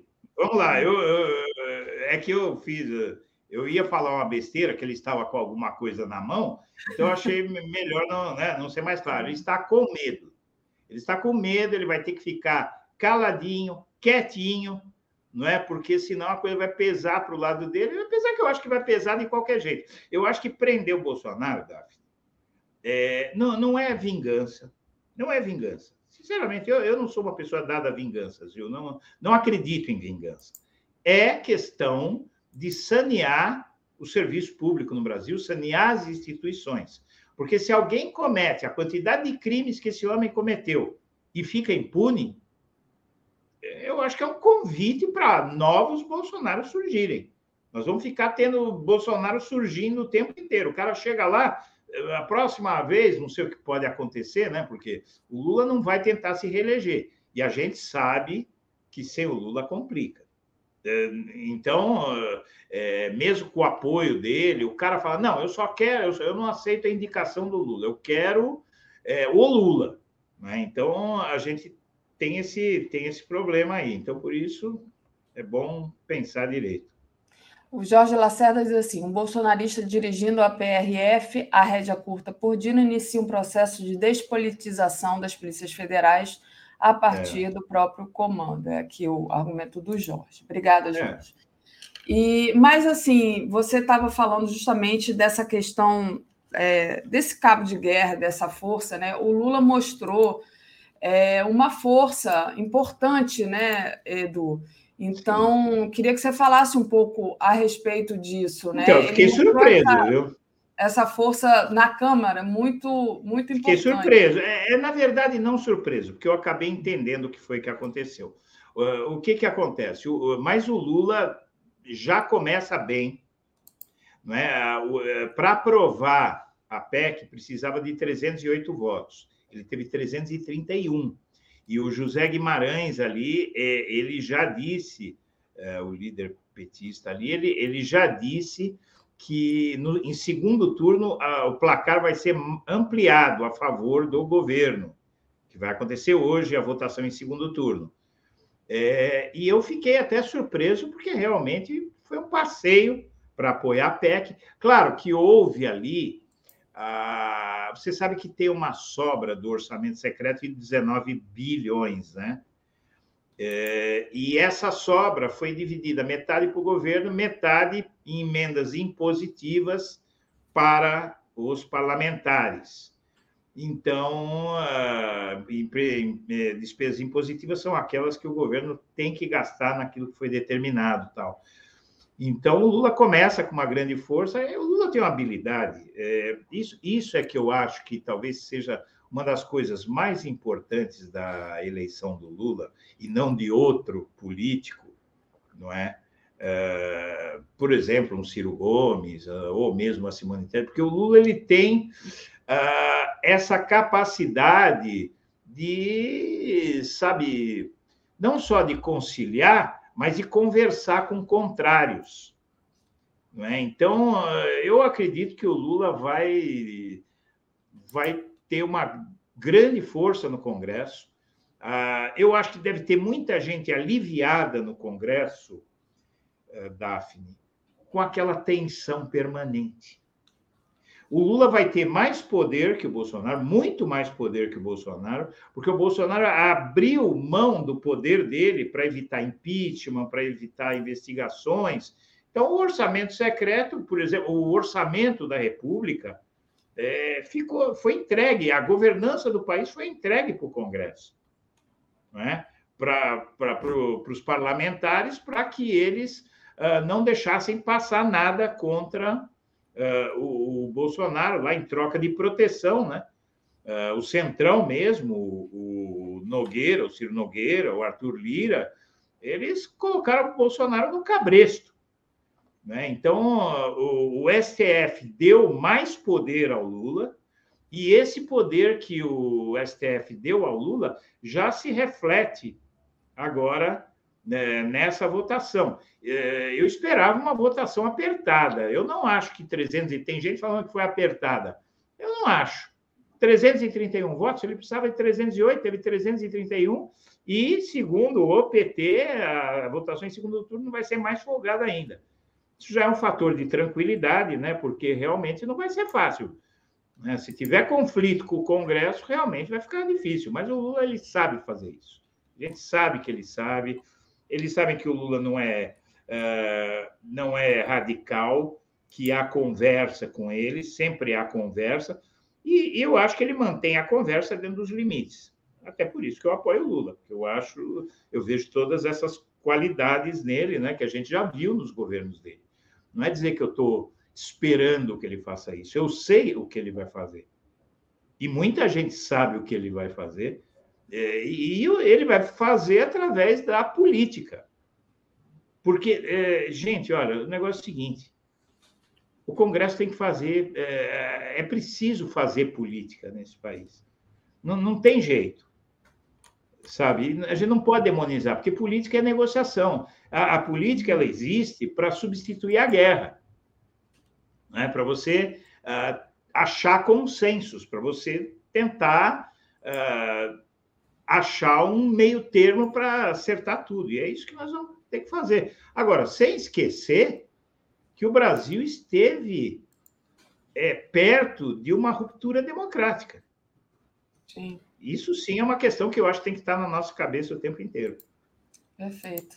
Deixa eu agradecer aqui, Edu, ao superchat da Rita Vieira, que uhum. enviou aqui para a gente uma, uma, explicação bem, bem legal. Ela disse assim: Bolsonaro pode estar até estar com medo, e deve estar mesmo.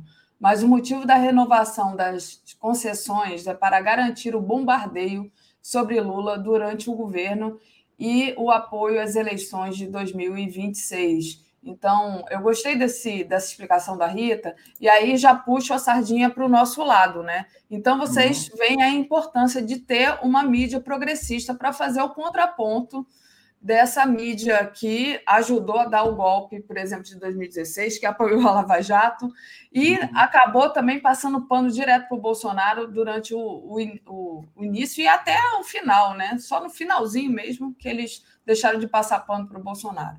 Então, apoia a mídia progressista, tem aí o, o banner do documentário do Joaquim de Carvalho sobre a volta do Lula, tá? Quem quiser apoiar. É, e para a gente aqui, você pode entrar como membro no, no, no YouTube, é, deixar o seu like, compartilhar essa live, é, doar por Pix aí com a chave pix.brasil247.com.br ou fazer uma assinatura solidária em Brasil 247.com.br apoio. E aí, é, Edu, é, ainda dentro dessa questão desse. Do, do, bom, agora do governo Lula, né? Como é que ele vai agir? Queria que você falasse um pouco sobre a composição é, do, dos ministérios, né? Tem a questão das mulheres, né? Saiu uma, a coluna do Lauro Jardim, onde ele diz que é, ele intitula As Mulheres de Lula e diz: o presidente eleito já tem um time de mulheres para anunciar na próxima leva de ministros. O Lula está sendo muito cobrado em relação a isso, né? É, é importante, né? Gênero, Eu acho importante a, relação de raça, enfim, passo para você falar um pouco sobre isso. É, essas, é, essa questão das mulheres, dos, dos negros, né, eu acho que isso é, é muito importante que o governo rompa essa, essa hegemonia masculina branca né, do, do ministério e e até porque é, é uma demonstração até de atraso de um país, porque no mundo inteiro as mulheres estão assumindo posições aí de, de grande importância, né? Estão virando chefes de governo. É, e aqui no Brasil nós tivemos uma era. É, eu acho que o Brasil atingiu o ápice do machismo sob o Bolsonaro. Eu acho que nunca houve tanto machismo nesse país como com a eleição do Bolsonaro, né? É, então, eu... De uma maneira geral, né? Mas se a gente quiser de uma maneira específica contra a Dilma, também foi machismo, né? Muito. É, foi. Não, a Dilma foi machismo, mas a Dilma tinha um contexto maior, né? A Dilma, se ela não fosse, se ela fosse homem, ela teria caído do mesmo jeito uh, se um homem fizesse, uh, governasse como a Dilma governou, que a Dilma não queria Relação, o Lula já falou isso mil vezes, a, Lula, a Dilma não, não tinha estômago. A verdade é essa, é coisa que eu tampouco teria, sinceramente. Eu não tenho paciência eh, com esse tipo de gente aí, lidar com, com, com essa classe política, com esses parlamentares, um Congresso tão. Uh, Note-se que o Congresso que derrubou a Dilma, na época, fora considerado o, o Congresso mais reacionário desde a redemocratização. Né? Então, realmente, eu, eu vejo com muito bons olhos isso. As pessoas. A gente precisa educar esse país já a partir da escola, não é doutrinar, não, sabe? Eles dizem. É, porque quem criou a escola militar para doutrinar crianças foi o Bolsonaro. Agora, é preciso você explicar para as crianças que as mulheres têm que ter lugar na sociedade, que as mulheres têm que ter igualdade de, de direitos, é, que os, os, a população preta ela tem que é, ter os eh, direitos é, idênticos a qualquer outra etnia, não, é? não pode haver uh, os problemas, a separação étnica que existe em termos de direito direitos no Brasil. Então, eu, eu acho que é o, o exemplo que o governo Lula uh, tem que dar, é, e está dando, pelo jeito, né? É, vai ajudar muito. Esse país, as pessoas precisam entender. Porque o machismo no Brasil, Daphne, você, como mulher, você sabe disso muito melhor que eu, né? Porque a gente é a mesma coisa. Ninguém tem lugar de fala é, em relação a racismo e a machismo quanto negro e mulher. Né? Mas uh, o que a gente vê, o Brasil é, é um país, a questão do machismo no, no Brasil, eu acho que é um, um, um em alguns momentos, eu, eu vejo o Brasil como o país mais racista e mais machista do mundo. Te juro por Deus, eu conheço 30 é países. Mais, machista é um dos mais e racista terrivelmente racista. Não, não estou falando daquela. Eu estou falando entre as democracias, né? É. Entre as democracias, eu conheci, eu viajei por 30 países. Entre esses que eu conheço, nenhum de longe tem tanto racismo e machismo quanto o Brasil. Aliás, o machismo no, no Brasil eu acho que é até pior que o racismo, sinceramente. Porque o homem brasileiro tem uma visão, médio, tem uma visão sobre as mulheres que é uma coisa medieval. Inclusive é, dentro da esquerda também, né? Dentro da esquerda, dentro da direita, porque é cultural, a gente nasce é, e cresce vendo o, o, machismo ser exercido nas famílias. Até porque você tem muita mulher machista, né? Com certeza. É... Eu, às vezes, aqui quero dar uma opinião curta, mas quero dar minha opinião e as primeiras a reclamarem que eu estou dando minha opinião são as mulheres, inclusive aconteceu hoje aqui. Mas então. é, deixa eu trazer aqui o um comentário do Charles. Sem fogo amigo, celebremos no, é, os bons nomes indicados que eu tinha. Acabei que eu é. pulei aqui o comentário do Charles. Você me desculpa, Charles. Ô, Edu, e entrando ainda nessa seara de ministras mulheres, tem indicação da Marina Silva, né? É, como é que você está vendo essa indicação? Tem uma, uma reportagem no Globo dizendo que a Marina descarta a autoridade climática e foca no meio ambiente. Como é que você está vendo o andamento dessa, desse posicionamento da Marina? Olha, a Marina, você sabe que ela vai, é, ela vai ter o que ela quiser nessa área do meio ambiente, né? Ela não está preocupada com isso. A Marina é um nome internacional na minha visão, tem gente falando, ah, mas a Marina vai se tornar indemissível. Mas eu, eu acho que depois de tudo que o Brasil uh, passou em termos da imagem do país no meio ambiente, eu acho que a Marina facilita muito a, a recuperação da nossa credibilidade. É? Então, e o Brasil precisa dessa imagem diante do mundo para atrair investimentos, não é? O Brasil é um país onde ninguém quer colocar mais um centavo. Ainda o, o mundo vai olhar o começo desse governo para ver né, o que acontece, se é seguro. Por quê? Vamos pensar que eu sou uma velhinha lá do Texas que tem uma, uma poupança, eu chego para o meu corretor de seguros e falo ah, quais as opções. Olha, tem o Brasil, tal, que paga juros muito bons, tal, só que tem uma instabilidade política lá. Aí a velhinha vai falar: olha, aqui, aqui eu ganho 1%, lá eu ganho 10%. Mas lá eu corro risco de perder tudo. Se tiver uma virada de mesa, eu não sei o que vai acontecer com o meu dinheiro lá. Né?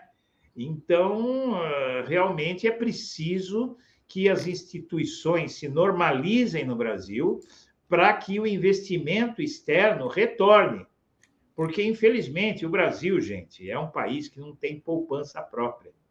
Brasileiro, é poupança mesmo, caderneta de poupança. Você vai no banco, ó, quero abrir uma poupança. Não tem, é muito pouco. Outros países, esse dinheiro, a poupança da nação, ela fomenta o desenvolvimento. Ah, aqui no Brasil, não, porque a gente mal consegue pagar as contas, quanto mais fazer poupança. É. Então, a gente depende da poupança externa para crescer. Entende? Essa é a questão. Né? Muito bom, Edu. Edu, deixa eu pedir para o pessoal deixar o like aqui, compartilhar a live. Eu tenho uma último, última notícia para tratar com você. Deixa eu ver se a Lita do Superchat li. É, que é o Guedes, o Alecrim Dourado, ministro hum. da Economia, dizendo a deputados que a PEC do Lula vai derrubar a economia em 2023. Desculpa, não dá para falar disso sem rir, né? Ou xingar, né?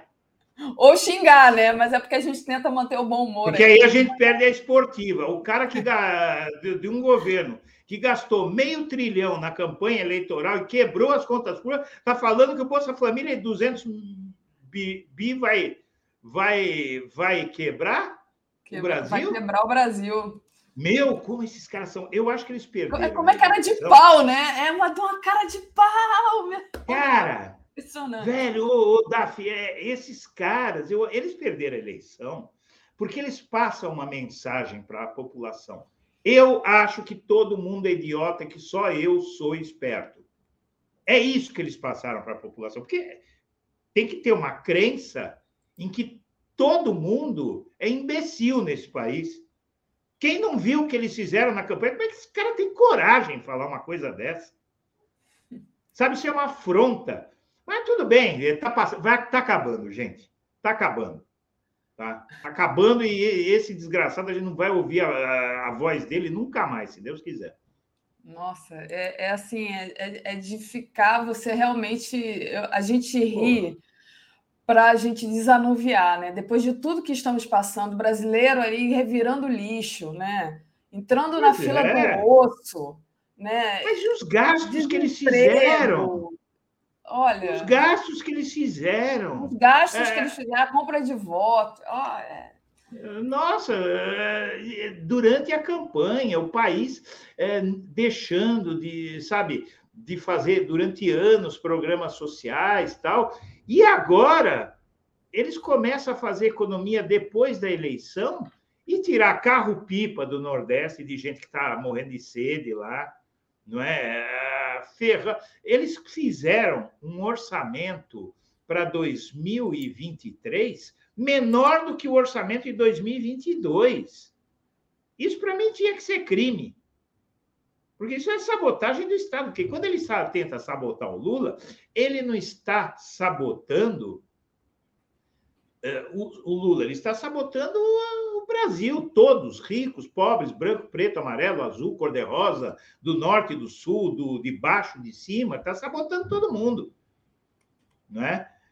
Eu, eu, olha, eu, eu falo para você, eu acho que o único consolo para a gente suportar a indignação, e aí é um recado que eu deixo aqui para a audiência do 247, eu acho que o, a única coisa para a gente conseguir suportar a indignação cada vez que um, que um deles abre a boca é pensar no faça esse exercício. Eu, eu comecei a fazer, me ajudou.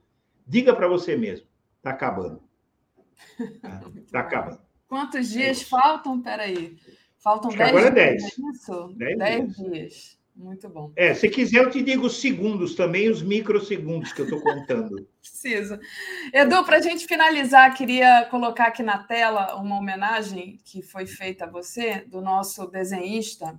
Ah, sim, João Pedro. João Vamos Pedro ver se eu saio. Aí, ó. aí então... rapaz, ele, fez, ele me fez quando eu tinha 30 anos. João Pedro, um beijo para você, viu, João? Muito e... bom e parabéns pelo seu trabalho. Eu também sou desenhista, viu, João? Ah, é? trabalhei em agência, eu fiz a Escola Pan-Americana de Arte, trabalhei em agência de publicidade, uh, fiz desenho animado na época em que não era computador, era uma mesa e você ia sobrepondo folhas, você desenhava na folha de acetato é, e depois pintava com guache os desenhos animados, você fazia, tinha uma mesa com luz por baixo para você fazer animação, não tinha nada de computador na época. E você tem um traço muito bom, é, você tem uma capacidade de captar, assim, a gente vê ele, ele capta os traços, né? É, opa, tirei. Ele é muito bom, viu? E tomara que você siga em frente, viu? Nossa, eu vou até. Peraí, deixa eu até copiar isso aqui. Eu mando para você. Ah, manda para mim, por favor, viu? Tá, é, muito obrigado, viu? Gostei muito, João Pedro. Edu, queria te agradecer demais a participação de hoje. A gente se vê na quarta-feira que vem. Tá ótimo, minha amiga. Um beijo para Feliz Natal. Como diz um amigo meu, uh, abreijos para todos. Abreijos, né? então. Abreijos. Um beijo. Tchau, tchau, Daphne. Bom trabalho. Tchau, tchau. Obrigada. Comentário de Tereza Cruvinel. Opa, Tereza, bom dia, tudo bem? Bom dia, Daphne. É, bom dia, comunidade. Maravilha, Tereza. Vamos começar aqui nossa, nosso dia de hoje falando da aprovação da PEC da transição, né? Depois de tanta turbulência, né? Tanta negociação. É, e aí trago aqui a matéria. Ah, peraí, tá aqui. Vamos lá, deixa eu abrir aqui é, alterada, a, é, alterada pela Câmara, PEC da transição terá que voltar ao Senado. Então, o texto garante recursos de 145 bilhões para o primeiro ano do governo Lula, com manutenção do Bolsa Família de 600 reais. Né? Como é que você é, analisa aí mais essa etapa ultrapassada, é, Tereza? Pois é, a, a votação terminou ali por volta da meia-noite, quando já tinham aprovado o primeiro turno e os destaques, mas o quórum ficou baixo, né? as pessoas vão indo embora. Aí o Arthur Lira achou arriscado votar o segundo turno com quórum baixo, e é mesmo, né? É, então, ficou para hoje a conclusão dessa votação, mas vamos ver é, vários aspectos que garantiram, né, dos entendimentos que garantiram é, essa aprovação. Não foi fácil. Né? O que, que a gente esperava? É, o que, que muita gente temia? Que com a derrubada do orçamento secreto pelo Supremo, é, depois de o ministro Gilmar Mendes, no domingo, ter garantido que o, o mesmo sem PEC o governo poderia gastar por medida provisória é, chamado crédito suplementar, crédito extraordinário, o governo poderia pagar o Bolsa Família, né?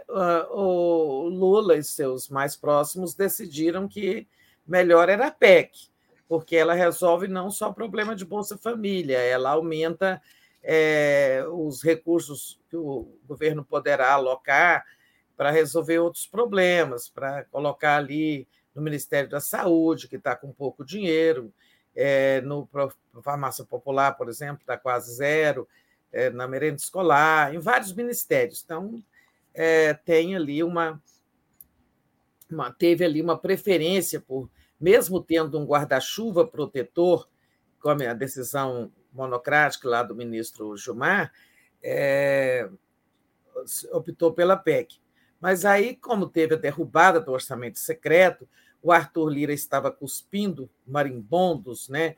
É, ao longo do dia de ontem, é, sobretudo é, depois, logo depois da, da, decisão do Supremo, né, na segunda-feira, né, a decisão do Supremo foi segunda-feira de manhã, é, quando terminou o julgamento, Arthur Lira acusando o Lula de ter conchavado com o ministro Lewandowski para ele dar o sexto voto definitivo né, a favor da derrubada do orçamento secreto, realmente o Lewandowski votou num sentido bem contrário ao que ele vinha sugerindo que ia votar, né, que era pela manutenção do orçamento de, de, das emendas de relator, porém com as correções que o Congresso aprovou na sexta-feira, dando transparência, fazendo uma divisão mais proporcional dos recursos, tal, tal, tal, se temia muito uma retaliação, né?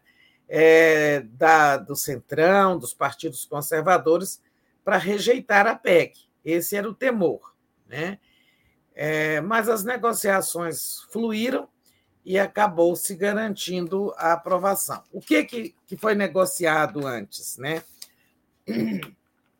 Primeiro, teve um encontro do, do Arthur Lira e depois o encontro dos líderes com o futuro ministro Haddad. Né? É, e ali a primeira coisa que se negociou foi o que fazer com os 19 bilhões que estão no orçamento, na proposta orçamentária para o ano que vem, é, que seriam é, destinados, estavam reservados para as tais emendas de relator. Né? É, ali se entendeu, nessa conversa com Haddad, se chegou ao entendimento de que, ao invés de esses recursos voltarem todos para o executivo, o poder executivo, né, distribuído por vários ministérios, que eles iam dividir meio a meio esses recursos, né? É, então, de 19,7, 19,4 é, bilhões, ficaram assim, é, metade, 9,7 bilhões para o governo e 9,7 bilhões ficaram para os deputados e senadores e foram transferidos para as emendas individuais. As emendas individuais são aquelas que todo parlamentar faz jus né, e que a gente não pode demonizar, porque o Congresso lutou muito para ter, como outros parlamentos do mundo, né, alguma forma de participação no orçamento, coisa que a ditadura tinha tirado. Né, durante toda a ditadura, o Congresso perdeu a prerrogativa de emendar ou modificar orçamento isso é uma prerrogativa democrática. As emendas individuais é, só não se pode é assim. É, o Congresso acho que é legítimo, a gente não pode demonizar. O Congresso tem o direito de ter alguma participação no Congresso, Congresso no, orçamento. O Congresso também é eleito pelo povo, assim como o presidente. Né? O que não pode é virar maracutaia, virar escolhambação, como eram essas emendas de relator ninguém sabia o autor, o, relator punha tudo em nome dele, destinava lá, dava o destino que o parlamentar pediu, né, informalmente, a ponte do meu município, a escola na minha paróquia rural, essas coisas assim, uns recursos muito pulverizados que não vão para as políticas públicas mais importantes do país, vira tudo varejo, né? Isso não pode. Agora, as emendas individuais são legítimas é, e hoje, é, cada parlamentar, deputado ou senador, ele tem direito a indicar 19,7 milhões. Agora não estou falando de bi mais, porque o número é parecido, né? eram 19 bilhões nas emendas de relator. Agora, individualmente, um deputado é, tem é, direito, um deputado e um senador tem direito a indicar 19,7 milhões em emendas tá? para projetos, programas, obras, etc. Isso é uma emenda individual.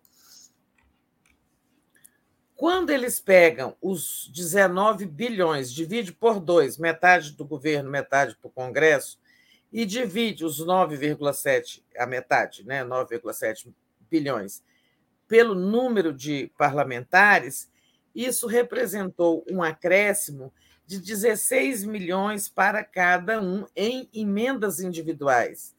E lembrando que as emendas individuais se tornaram é, obrigatórias, de pagamento, liberação obrigatória, por uma emenda constitucional aprovada pelo Eduardo Cunha, ali na refrega com a ex-presidente Dilma. Né? Bom, como eles já tinham 19,7, ganharam mais 16,3, cada parlamentar agora vai indicar 36 milhões em emendas individuais. Ou seja, é, os deputados e senadores até saíram no lucro, porque as emendas de relator não eram obrigatórias, não são de execução obrigatória, e as individuais são, né?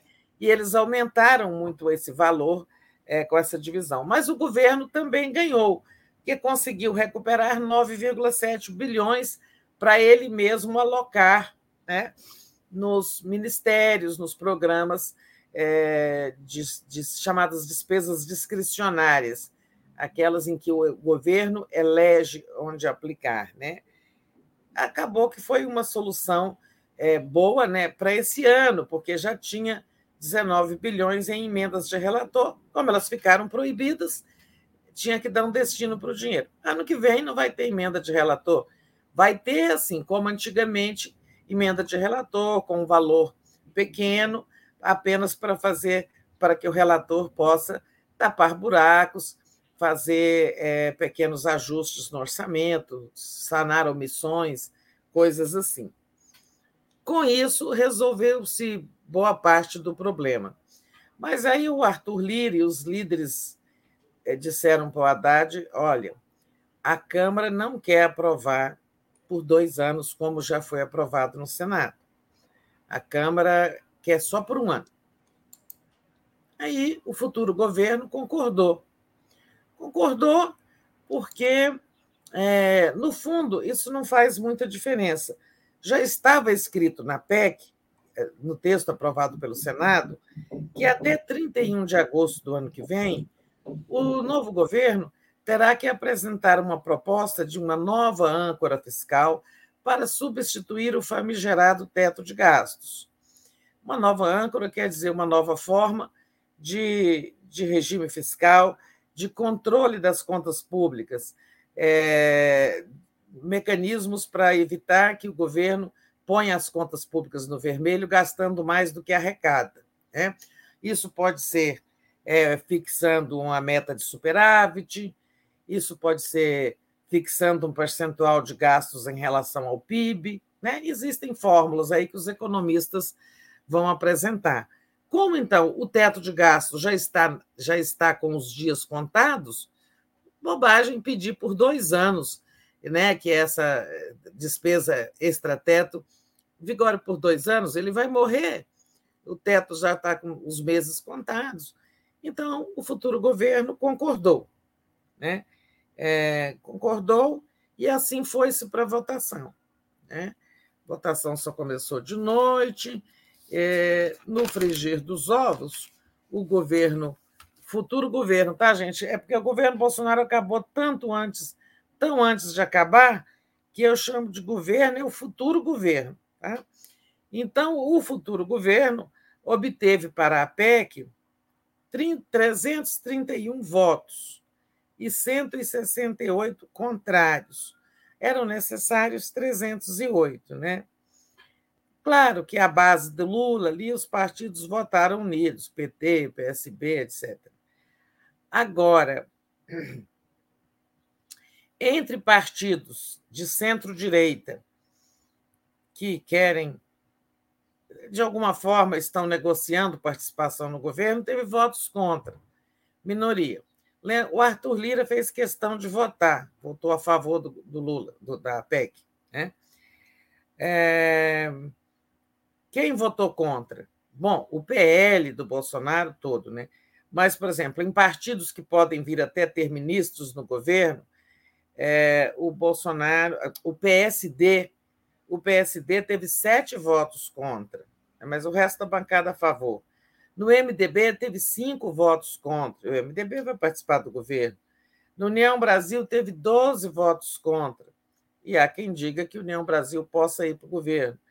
É, mesmo o PP, o partido do Arthur Lira, teve 15 votos, mas teve muito mais o resto da bancada, quase 50 deputados, votaram a favor.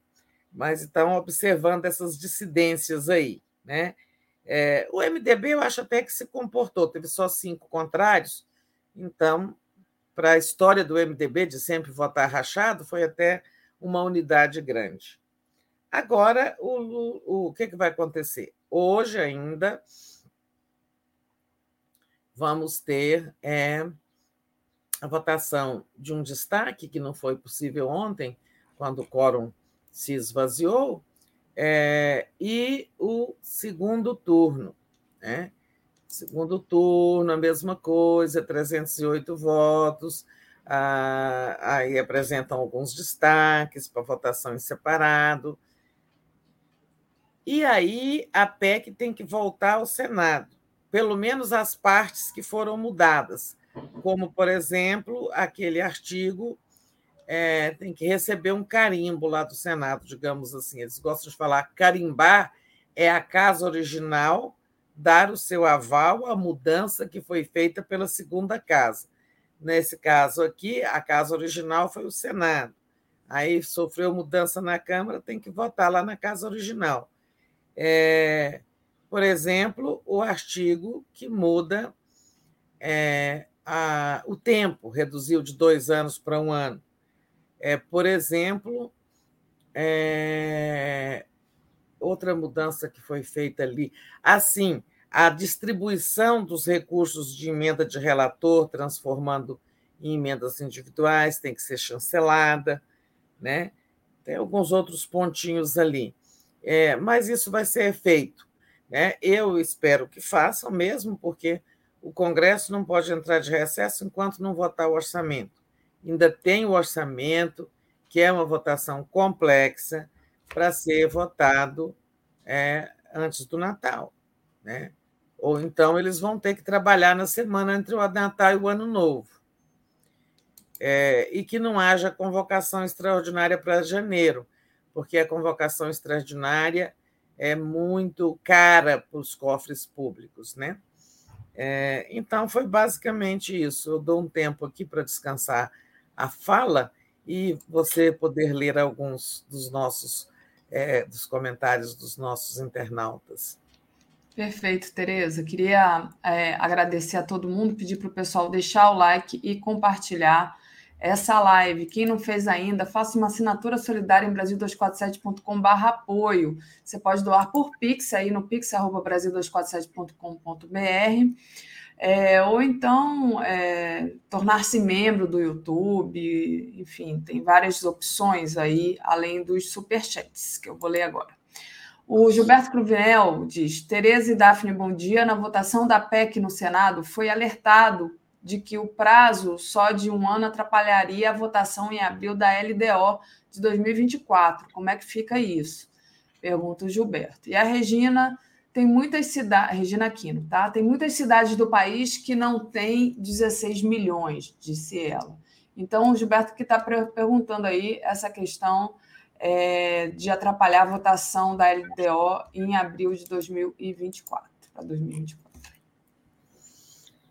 É, isso fica assim, olha, a LDO, a Lei de Diretrizes e Bases do Orçamento, ela fixa os critérios para a elaboração do orçamento que vai ser votado em dezembro para o ano seguinte. Né? Então, sua, sua preocupação tem razão, porque a LDO tem que ser votada até 30 de junho. Né? E o prazo para a apresentação da nova âncora é 31 de agosto. Mas eu acho que, então, assim, como é que vota a LDO sem saber se o teto acabou ou não, né? Mas eu acho que vai acontecer o seguinte: o Haddad até deu uma dica de que vai ser assim. O Haddad pretende, em breve, apresentar uma proposta de reforma tributária. E, junto com a proposta de reforma tributária, ele vai apresentar uma proposta de criação de uma nova âncora fiscal. Então, se aprovarem isso antes de junho, né? ou seja, derruba-se o teto de gastos e aprova-se um novo mecanismo de controle fiscal, de, de, de vigilância das contas públicas. É, se aprova isso antes de junho, quando a LDO for votada, o novo quadro já estará desenhado. Não teremos mais que obedecer teto de gastos, é, porque, embora a PEC fixou extrateto apenas para um ano, mas já o teto de gastos já não será um problema, já terá sido substituído por essa chamada nova âncora fiscal. Eu acho, Gilberto, que é isso que vai acontecer. Ou seja, o governo Lula vai precisar muito do Congresso logo no, nos primeiros meses, né? É, eu até quero falar um pouquinho sobre as primeiras medidas que o Lula vai tomar, é, mas pulando elas, as primeiras, é, vamos para as segundas, né?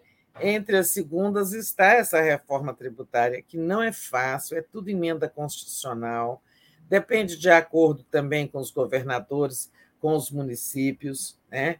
É muito complexa uma reforma tributária. O Brasil precisa realmente de uma simplificação de impostos.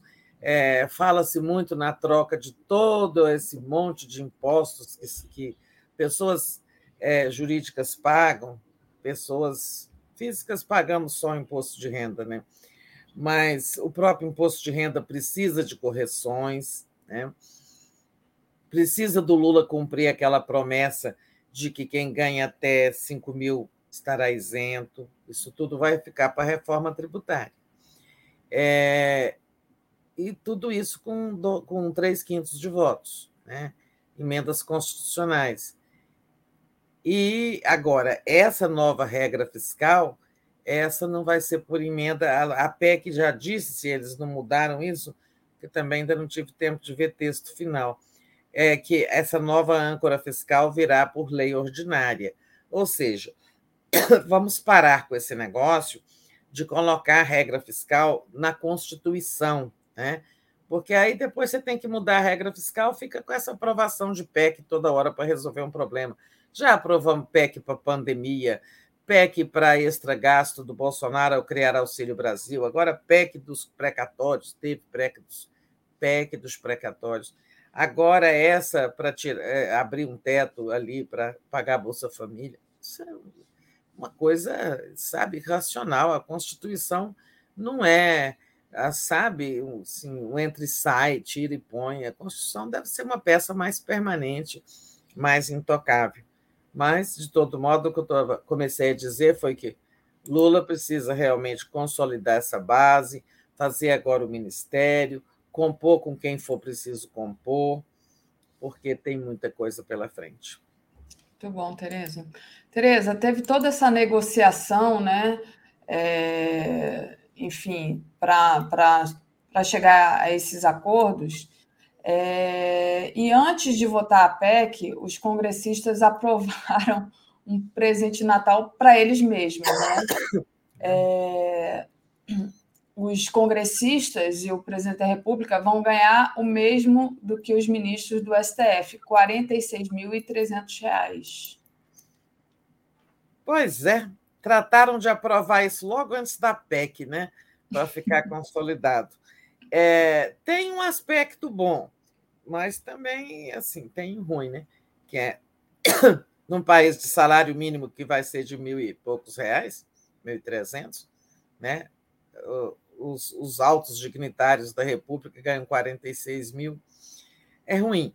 Mas é, tinha uma coisa é, também é, inadequada, que era o seguinte: a Constituição lá fala em algum momento que o teto de gastos no Brasil Aliás, desculpem, eu não sei se isso está na Constituição ou numa lei, é, que a, o teto de gastos no serviço público brasileiro é o salário do ministro do Supremo Tribunal Federal. Né? Ou seja, ninguém pode ganhar mais do que um ministro do Supremo. E, ao longo dos anos, é, o salário do ministro do Supremo era maior do que o, presidente da, o do presidente da República o de deputado e o de senador, né? E, claro, também de ministro de Estado. É, isso era ruim para o próprio judiciário, porque ficava uma casta, né? É, tinha todas umas disputas e tal. Com esse aumento aí que eles se deram, é, porque o, aí o, o judiciário apresentou primeiro a sua proposta de reajuste. E e, sabe, é, negar esse valor para o Supremo, ninguém teve coragem. Né?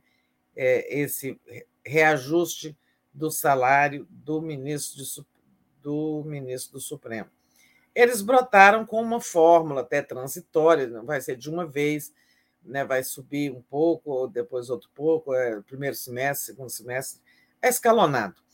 É, e aí os deputados e senadores agora resolveram enfrentar esse problema com todo o desgaste que isso gera, mas que foi igualar o salário do presidente da República, o de congressista e o de congressistas ao de ministro supremo. Ou seja, a cúpula da República ganha igual. Né? Isso é bom. Né? Ah, o valor é alto e é, é um tanto escandaloso, mas é, pelo menos se corrigiu uma distorção que gerava muitos problemas. Porque tinha problemas o seguinte: é o teto é o do ministro do Supremo, tinha gente no Poder Executivo que ganhava mais do que o presidente da República, desde que fosse abaixo do ministro Supremo. Você entende? É, você tinha no ministério alguém que ganhava mais do que o ministro, é, desde que esse não atingisse o teto de ministro Supremo. É, então, essa providência de homogeneizar é, os, os salários da alta cúpula do, do poder, dos poderes é bom, mas é, sempre fica isso. Na véspera do Natal, presentearam-se presentearam a si mesmos e com um valor que ficou alto, mas quem puxou para cima foi o Supremo. Enfim, é só um registro.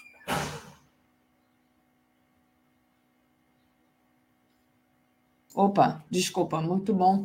Só respondendo aqui ao Beto, que está dizendo que tem uma pessoa que com dúvidas em relação a ser membro do, do 247. Para tornar-se membro, ter esse selinho aí do lado do nome do YouTube, tem que ser no YouTube mesmo, é o botão do YouTube, tá?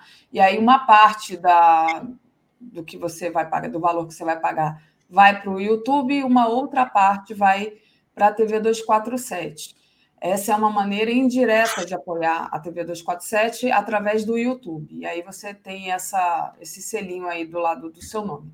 Mas, se você quiser ser assinante da TV 247, você pode doar por Pix, né, com essa chave aí, pix.brasil247.com.br, mas isso não garante ao lado do seu nome esse selinho do YouTube.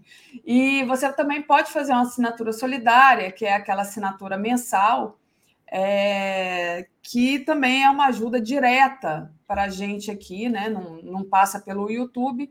Quer dizer, para a gente é melhor essa doação por Pix e assinatura solidária do que através do YouTube, porque o YouTube acaba, é, digamos assim, é, dividindo conosco, né? Mas, de qualquer forma, qualquer apoio aqui é bem-vindo, tá? Eu acho que se eram essas dúvidas, eu acho que também. Se tiver mais alguma dúvida, você pode escrever para contato brasil247.com.br, que lá o pessoal é, pode explicar melhor. É, então, bom, aproveitar as explicações da Daphne para lembrar vocês que nós temos uma mídia independente hoje como 247, graças ao financiamento direto da comunidade apoiadora. Né? Isso é Sim. é muito importante, uma experiência que no futuro ela vai ser relatada nos livros de comunicação. Como surgiram mídias independentes com financiamento direto do, dos, teles, dos internautas, leitores, telespectadores, etc. Isso é uma experiência interessante. Isso ainda vai estar nos livros de comunicação um dia. Sim, e inclusive, Tereza, surgiu essa discussão aqui é, porque daqui a pouco a gente vai falar da indicação do Edmar Camata, né, que é o ex-lavajatista, é, e alguém falou, falou assim aqui no chat. Daqui a pouco a gente vai falar disso, mas eu não quero entrar nesse assunto, é só para ilustrar o que você está falando. Ah, o, o Dino é, indicou, então a gente tem que confiar no Dino, né? Eu acho que o papel da gente aqui é levantar. Tem gente que acha que ok indicar esse cara, tem gente que acha que não. A gente tem que levantar o debate. Essa aqui é a nossa medida, porque senão a gente vira bolsonarista, né? Não é porque está dentro também do governo Lula, a gente tem que dar apoio a esse governo progressista, mas a gente tem que estar tá aqui levantando o debate. E uma outra coisa que foi até a Rita Vieira que levantou, que a gente vai falar mais tarde, que é sobre renovação de, de, de concessão. É, ela disse assim: renovou a concessão para garantir que vão bater bastante no Lula durante o governo. Né? Então, aqui também o nosso, nossa, nosso papel também é ser esse contraponto dessa mídia é, que já apoiou golpe, Lava Jato, etc, etc, etc. Mas só para ilustrar o que você falou, mas antes tem um ponto que eu queria tratar com você, antes dessa questão da, da indicação do, do, as indicações do, do Dino e também a renovação das concessões, queria falar sobre uh, os ministérios, né? Que você tem falado, né? Que só depois dessa confusão toda de PEC, de essa discussão toda é, no Congresso, que sairia as confirmações de alguns nomes assim é, que o Lula, que a gente estava esperando que saísse, né? Então, ontem, é, já adiantando isso, saiu a confirmação do Alexandre Padilha como coordenador político do Lula. Eu queria que você falasse para a gente como é que você viu essa confirmação do nome do Padilha. É, agora, talvez até um pouco mais cedo do que a gente esperava, não, Tereza?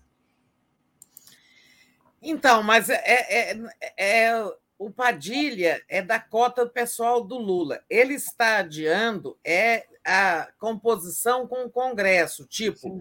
ministro do MDB, ministro do PSD, eventual ministro do União Brasil, eventual ministro do PP, né? E mesmo de partidos aliados, por exemplo, o PSB até agora emplacou só o Flávio Dino. É, ele, o PSB, partido do Alckmin, quer mais um ministério, né? pelo menos mais um, acha que tem direito. É, então, é, agora, ministros que o Lula estão batendo, ou são do PT, como batendo martelo, ou são do PT, como o Camilo Santana, né? Aí não, não tem briga, ou são assim da, da cota pessoal dele, sendo ou não do PT, como é o caso do Alexandre Padilha. A cota pessoal são ministros que não entram na negociação política, que tradicionalmente são considerados cota pessoal, porque é, são cargos que envolvem muito a confiança do presidente da República. Então, ele não deve terceirizar, digamos assim, certos cargos. Chefia do gabinete civil, né?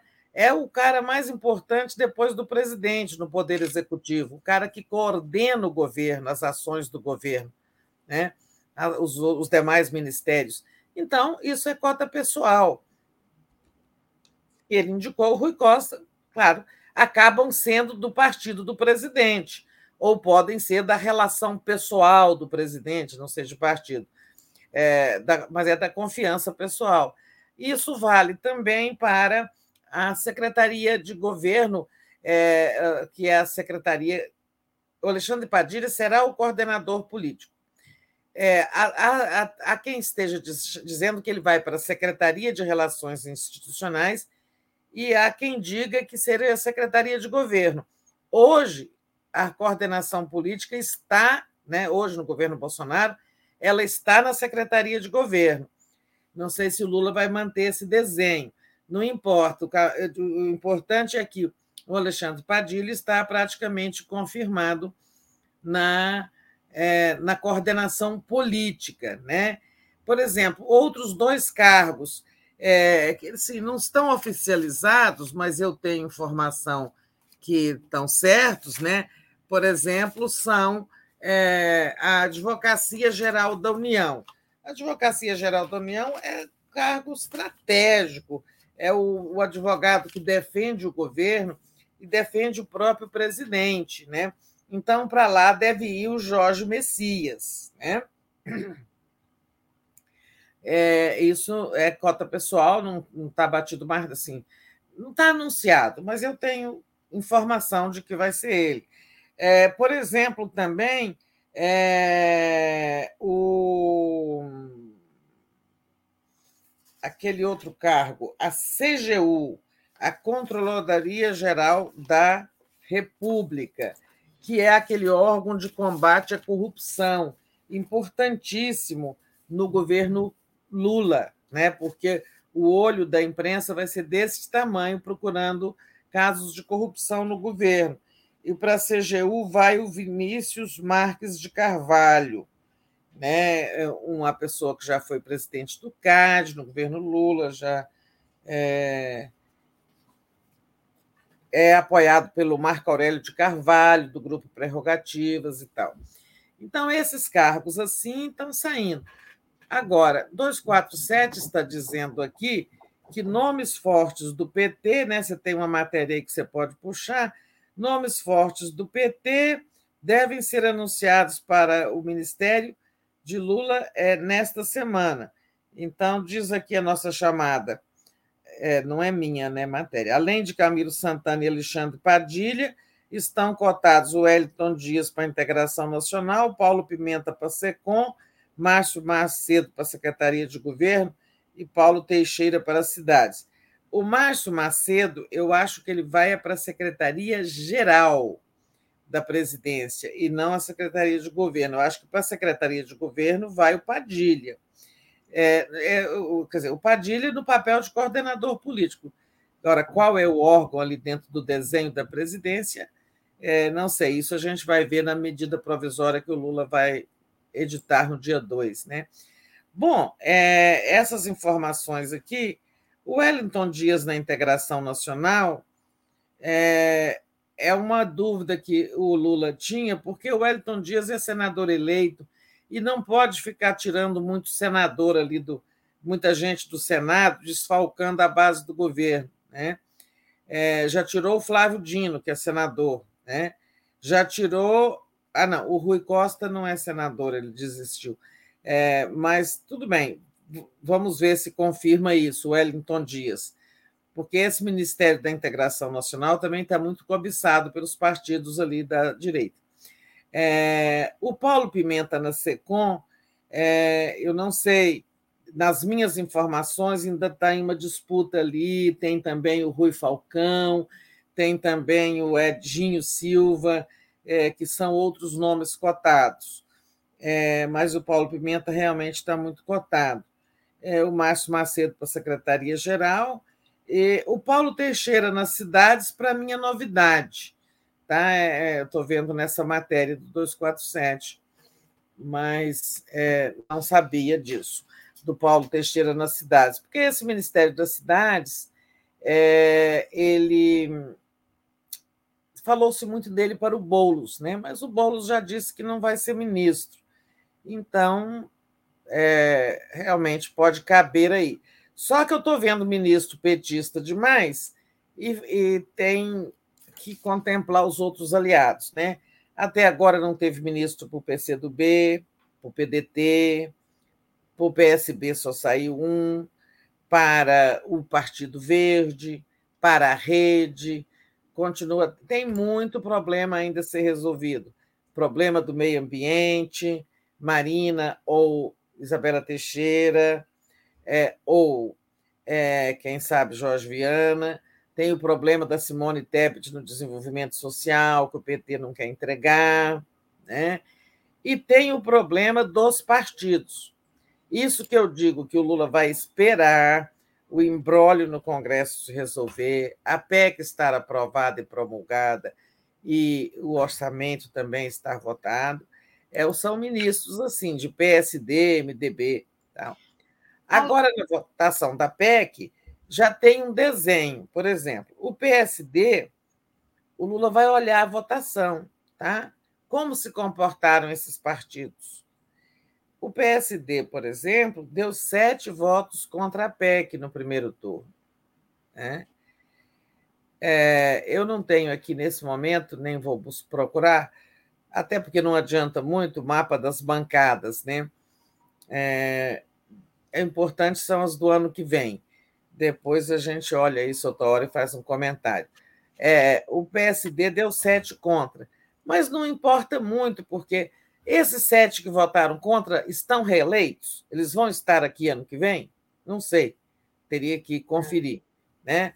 É, e é um percentual pequeno, então isso não, não inviabiliza, é, não torna é, menos relevante o acordo com o PSD do Gilberto Kassab, e isso implica indicar um ministro do PSD, que, a meu ver, vai ser a pasta de comunicações, que o PSD ocupa hoje com Fábio Faria e já ocupou com o Gilberto Kassab no governo do Temer. Né? O MDB, um partido grande é, e que apoiou o Lula né? A Simone Tebet apoiou decididamente no segundo turno. Outros caciques regionais já apoiavam desde o primeiro. O MDB deu cinco votos contra. E isso aí, olha, dentro do MDB não é nada. Então, vai ter que ter ministro do MDB. E o MDB já disse que quer dois, pelo menos dois. Aliás, o MDB estava querendo três. Eles estavam dizendo que a Simone que agora não é deputada nem senadora, porque ela, né, ela foi disputar a presidência e não se reelegeu para o Congresso. mandato dela de senadora estava no final. A Simone Tebet seria ela mesma, retribuição pelo apoio dado a ela, dado ao Lula por ela no segundo turno, e a bancada da Câmara queria um ministério e a bancada do Senado outro. Seja, o MDB começou falando em três ministérios. A Simone representa ela mesma, dizia ele. Né? Agora, o MDB se comportou bem na PEC, deu só cinco votos contra. Geralmente, esse partido ele vota bem rachado. Aqui o racha foi bem pequeno. Né? É, só cinco. Aí deve ser aqueles MDBistas é, direitistas, que tem alguns lá, tem até alguns bolsonaristas, algum outro. Então, não quer dizer grande coisa. E União Brasil, que União Brasil, eu acho que não vai participar do governo, não. Deu 12 votos contra, mas não é por isso. Essas conversas não prosperaram. Vai ter gente da União Brasil apoiando Lula, como Luciano Bivar, por exemplo. É, agora, lembrando que União Brasil tem o Ronaldo Caiado, que é, que é bolsonarista, tem o ACM Neto, que não é bolsonarista é, e não apoiou ninguém no segundo turno, nem Lula, nem Bolsonaro. É, perdeu a eleição na Bahia, mas assim, ele está mais à direita. É, eu acho difícil esse acordo com o B. União Brasil, eu acho que vai ser assim, Daphne. É, eles, os que votam com o governo ganharão cargos de segundo escalão, penso eu. E o PP do Lira deu 15 votos contra. Aí também acho bem difícil o PP participar do primeiro escalão do governo. Mas o Lira está pedindo, está pedindo até o Ministério da Saúde, está pedindo a Codevasf, está pedindo a Funasa. É, vamos ver como é que são essas negociações lá, mas PSD e MDB se comportaram bem né, por essa votação. E vamos ver hoje no segundo turno. Tereza, é, só uns nomes aqui que, é, que, que, me apareceram, né? Ah, o nome da Luciana Santos, do PCdoB, que está ganhando força para ser ministra da Ciência e Tecnologia, a gente deu matéria ontem. E, é, de acordo com o que disse aqui o Marcelo Auler, no, acho que foi no Bom Dia, no Boa Noite, ele falou do Renan Filho, né? É, na cota aí do MDB para cidade, né? É, ainda pela cota do MDB tem o, também o José Priante do Pará, que também está energia, é. energia. Então, é, todos esses nomes eu já mencionei também, mas são desejos, né? Desejos. São desejos é, exceto o, o, Renan Filho, porque surgiu uma notícia, e eu não tenho a informação de fonte minha, que o Haddad teria convidado ele para o planejamento. Né? Uhum. Mas depois a gente viu que isso não se confirmou, que a Esther Dueck continua cotada também, sinal de que, o, de que isso não foi batido o martelo. E nem acho que o Haddad vai fazer convite para o ministério. Quem tem que convidar é o Lula, né? por mais forte que o Haddad seja é, eu acho que convite para o ministério, é, a não ser que ele fale em nome do Lula, olha, o presidente mandou te convidar, aí sim. Mas é, eu acho que são desejos. É, a, a Luciana Santos, na Ciência e Tecnologia, eu acho assim que não tem muito futuro. Sabe por quê? Eu acho que o, o, o PSB quer essa pasta e já até indicou o Márcio, o Márcio França. Né? Dizem que o Lula falou que o Márcio França não seria ministro, mas é muito difícil. Tem algum problema lá. Mas, é, assim, se o Alckmin bancar, eu acho difícil essa pasta não ir para o, Mar, para o PSB. O PSB já ocupou ela muitas vezes. É, eu acho que pelo menos três ou quatro ministros ao longo dos governos Lula e Dilma. Né? Então, eu acho difícil que ela vá para o PC do B. Não sei. É como a gente tem aí também a, a, a do esporte, que foi falada, mas não está. A Namose. Essa eu acho mais provável. Uhum. Mas o que falaram muito do PC do B era a Nádia Campeão, né, que foi vice do Haddad, vice-prefeita do Haddad, a Nádia campeão para. Parece que ela foi desportista também, né? Essa Nádia campeão, ela, é ela é uma ex-desportista. Ex, é, ela para o Ministério do Esporte. É, é, e ela é do PCdoB. É, depois veio o nome da Ana Moser. É, não, não sei. Tereza, é, deixa eu ler aqui um pouco. Eu dei um, um Google aqui na Nádia Campeão, é, e aí aparece alguma coisa aqui de mais antiga.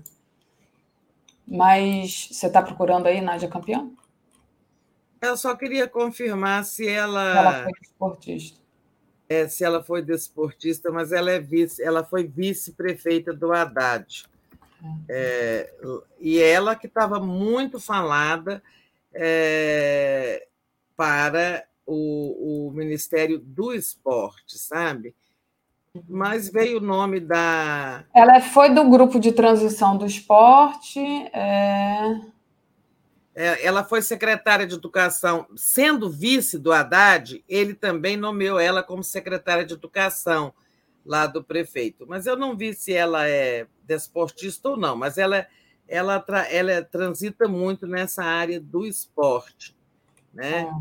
É, e estava indicada, é um nome forte do PCdoB, tanto que foi vice-prefeita. Agora, a Luciana é presidente do partido, muito Sim. prestigiada. Vocês viram no dia, que o, no dia que o Lula ganhou a eleição, ela ficou ali ao ladinho dele o tempo todo, naquela, naquela fala da vitória que Lula fez lá. Bom, não sei, já teve a Jandira Fegala para cultura, mas a cultura já foi para a cantora, né? Margarete Menezes. É. Tereza, deixa eu ler aqui um pouquinho os superchats, pedir para o pessoal deixar o like e compartilhar essa live. É importantíssimo isso, tá? Compartilhar a live e não esquecer de deixar o like. O... Vamos lá. Professor Enio, não é para o Rio de Janeiro. O Freixo tem chance. João Carlos da Silva, confio no Lula, que confia no Dino. Não sabemos qual é a estratégia do Dino. Muitas almas devem ser resgatadas depois que sofremos guerra híbrida. Vamos dar uma chance para o desmiolado. Quem sabe ele se curou. Des desnazificação, diz o João Carlos. A Regina Aquino, o tal Camata é ou não bolsonarista? Euclides Roberto Novaes. Para a próxima quadro, o 247 precisa esclarecer a população sobre os serviços e servidores públicos, ou seja, quem é quem, à disposição se quiserem. Está anotado aqui, Euclides. Aparecida Fernandes, eu acho isso um tapa na cara da população que vive de salário mínimo e ainda acham caro para os cofres. Vergonha total esses desses congressistas, falando aí do aumento de salário, né, do presente de Natal. É, e é isso. Aí o pessoal está perguntando aqui sobre o tal Camata, né, Tereza? Então, é, tá aí é uma escolha lavajatista para o comando da PRF. É, segundo a nossa matéria aqui, deflagrou a primeira crise entre os aliados de Lula muita gente cobrando, porque ele, nas redes sociais, defendia, tem foto com Deltan, defendeu a prisão do Lula, enfim, indicação do Flávio Dino. Como é que você vê essa indicação, Tereza? Ou o que aconteceu?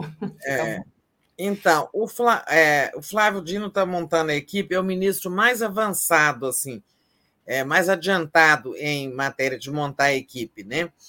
É, e ele indicou, é, anunciou ontem, o, o nome do secretário nacional de Justiça, que é o cargo mais importante do Ministério, o segundo cargo mais importante do Ministério, né? que é o Augusto Botelho, é, é um advogado importante dessa área de. Ele é presidente, fundador daquele Instituto de Defesa do Direito de Defesa, né? é, da área garanti, garantista do direito, digamos assim. Então, é, foi uma escolha apreciada, embora ela tenha frustrado muitos petistas que queriam no cargo é, o, o, Adija, o Adidamu, né? Uhum. É, que teve muito cotado. Nosso colega aqui, comentarista, já foi comentarista aqui na na TV 247. O Adidamu, então, não foi. mas ele estará no governo Lula, tenho convicção de que ele estará, porque ele foi muito próximo, muito combativo na defesa do Lula durante a prisão e tudo mais. Acho que para algum lugar é, o Adidamo irá. É, e ele, o Dino indicou também esse novo diretor da Polícia Rodoviária, o Edmar Camata.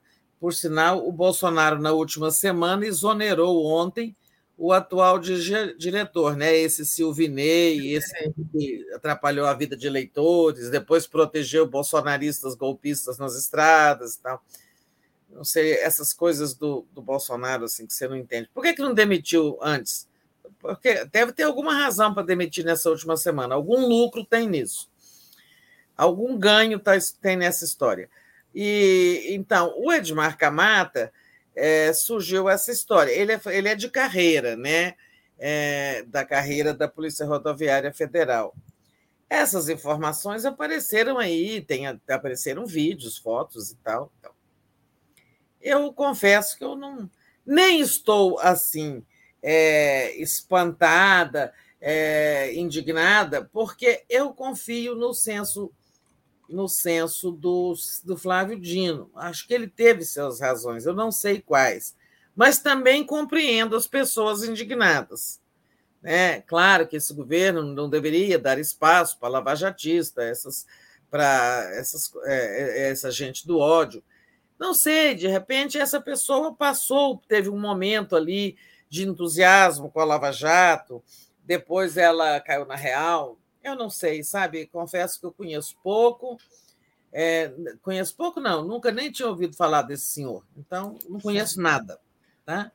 Não é. vou formar um juízo de valor. Eu compreendo que tenha gente indignada, agora eu confio muito na inteligência, na habilidade e no discernimento do Flávio Dino.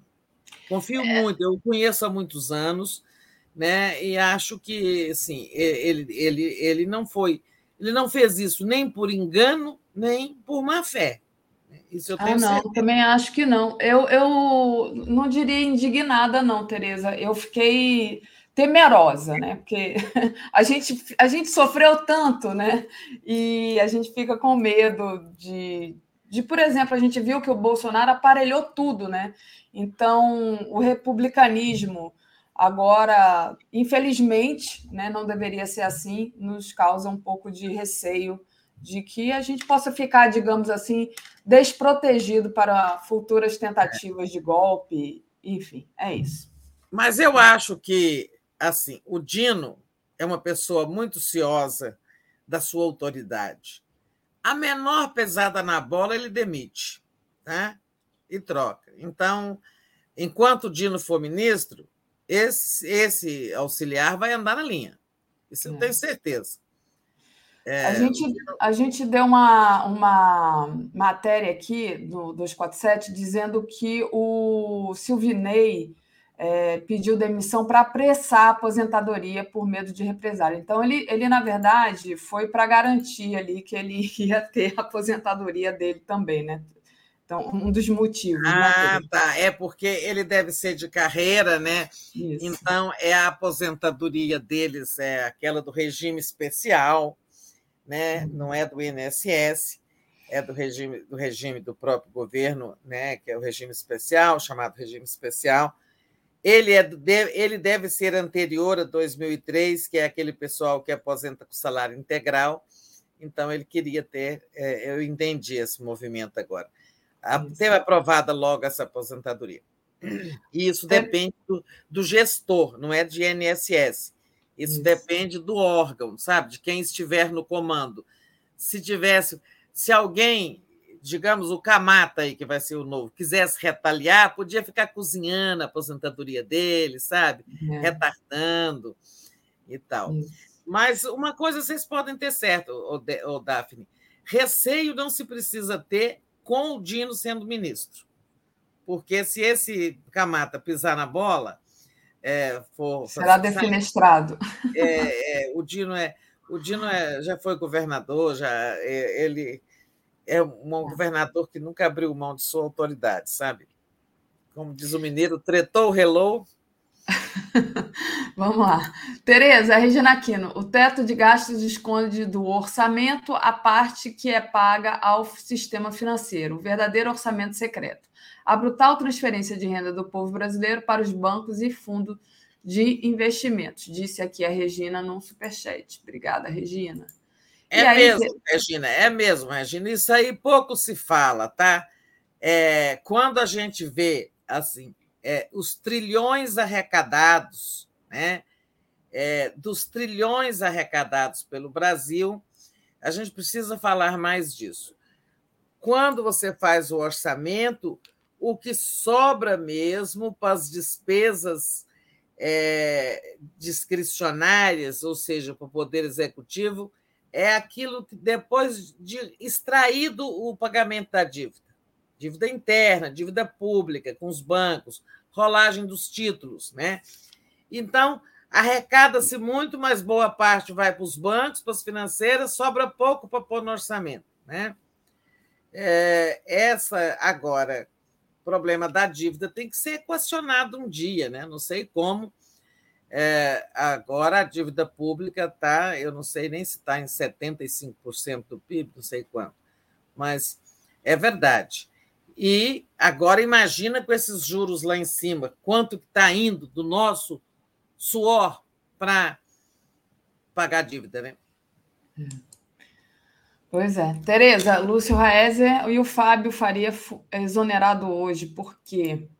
Ah, foi exonerado? Também pois não é, sabia. Eu vou até ver aqui.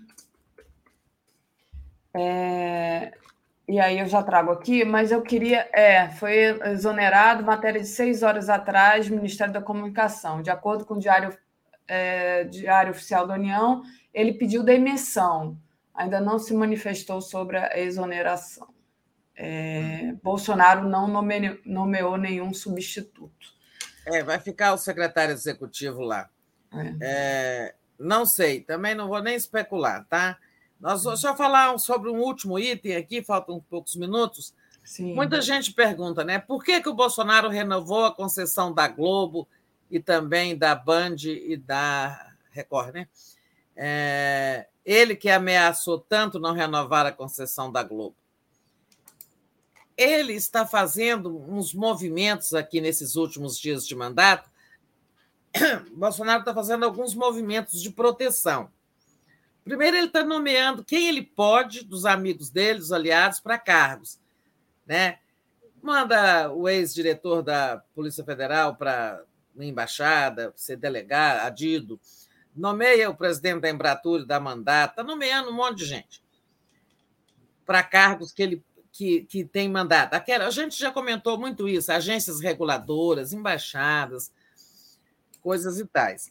Segundo, ele está fazendo média com setores poderosos para em busca de alguma proteção futura, né? Por exemplo, autorizou aí a Rede Dor comprar a Sul América.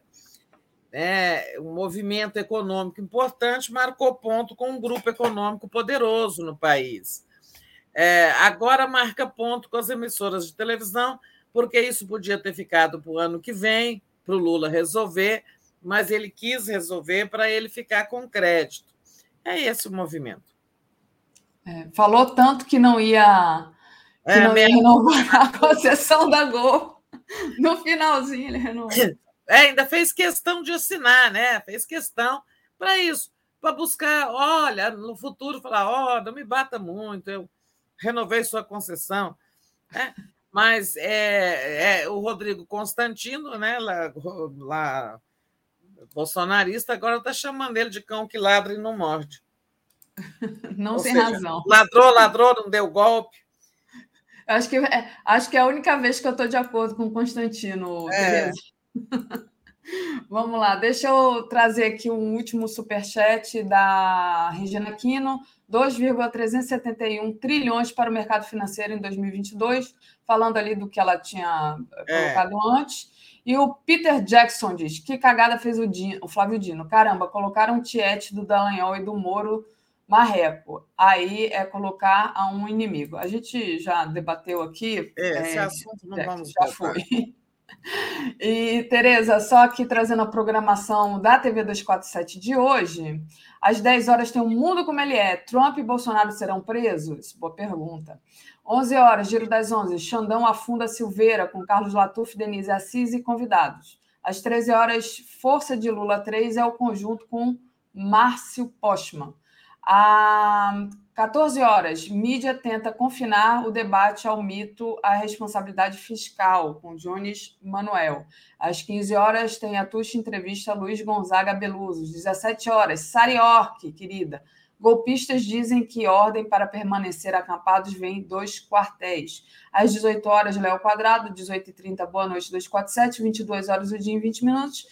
E às 23 horas tem a live do Conde. Gente, queria dizer que amanhã é, a Andréa Truz vai me substituir aqui, é, quinta e sexta, porque eu vou tirar uma folguinha. Mas segunda-feira eu estou de volta. Obrigada, Tereza. Boa então, continuação. Até amanhã. Feliz Natal para você, Daphne, porque a gente só vai se ver na segunda-feira. Já é Natal. É? Tanta coisa acontece que já é Natal, né? A gente não está é, nem com a cabeça no Natal. Você vai ter folga quinta e sexta, né? A gente só se vê segunda-feira, tá bom? Tá é, bom. fim de, é, não, eu ia desejar bom fim de semana a todos e todas. Não, amanhã nós continuamos com a Andréia. Isso. Feliz Natal para vocês que não verei mais. Beijo, gente. Tchau. Tchau, tchau.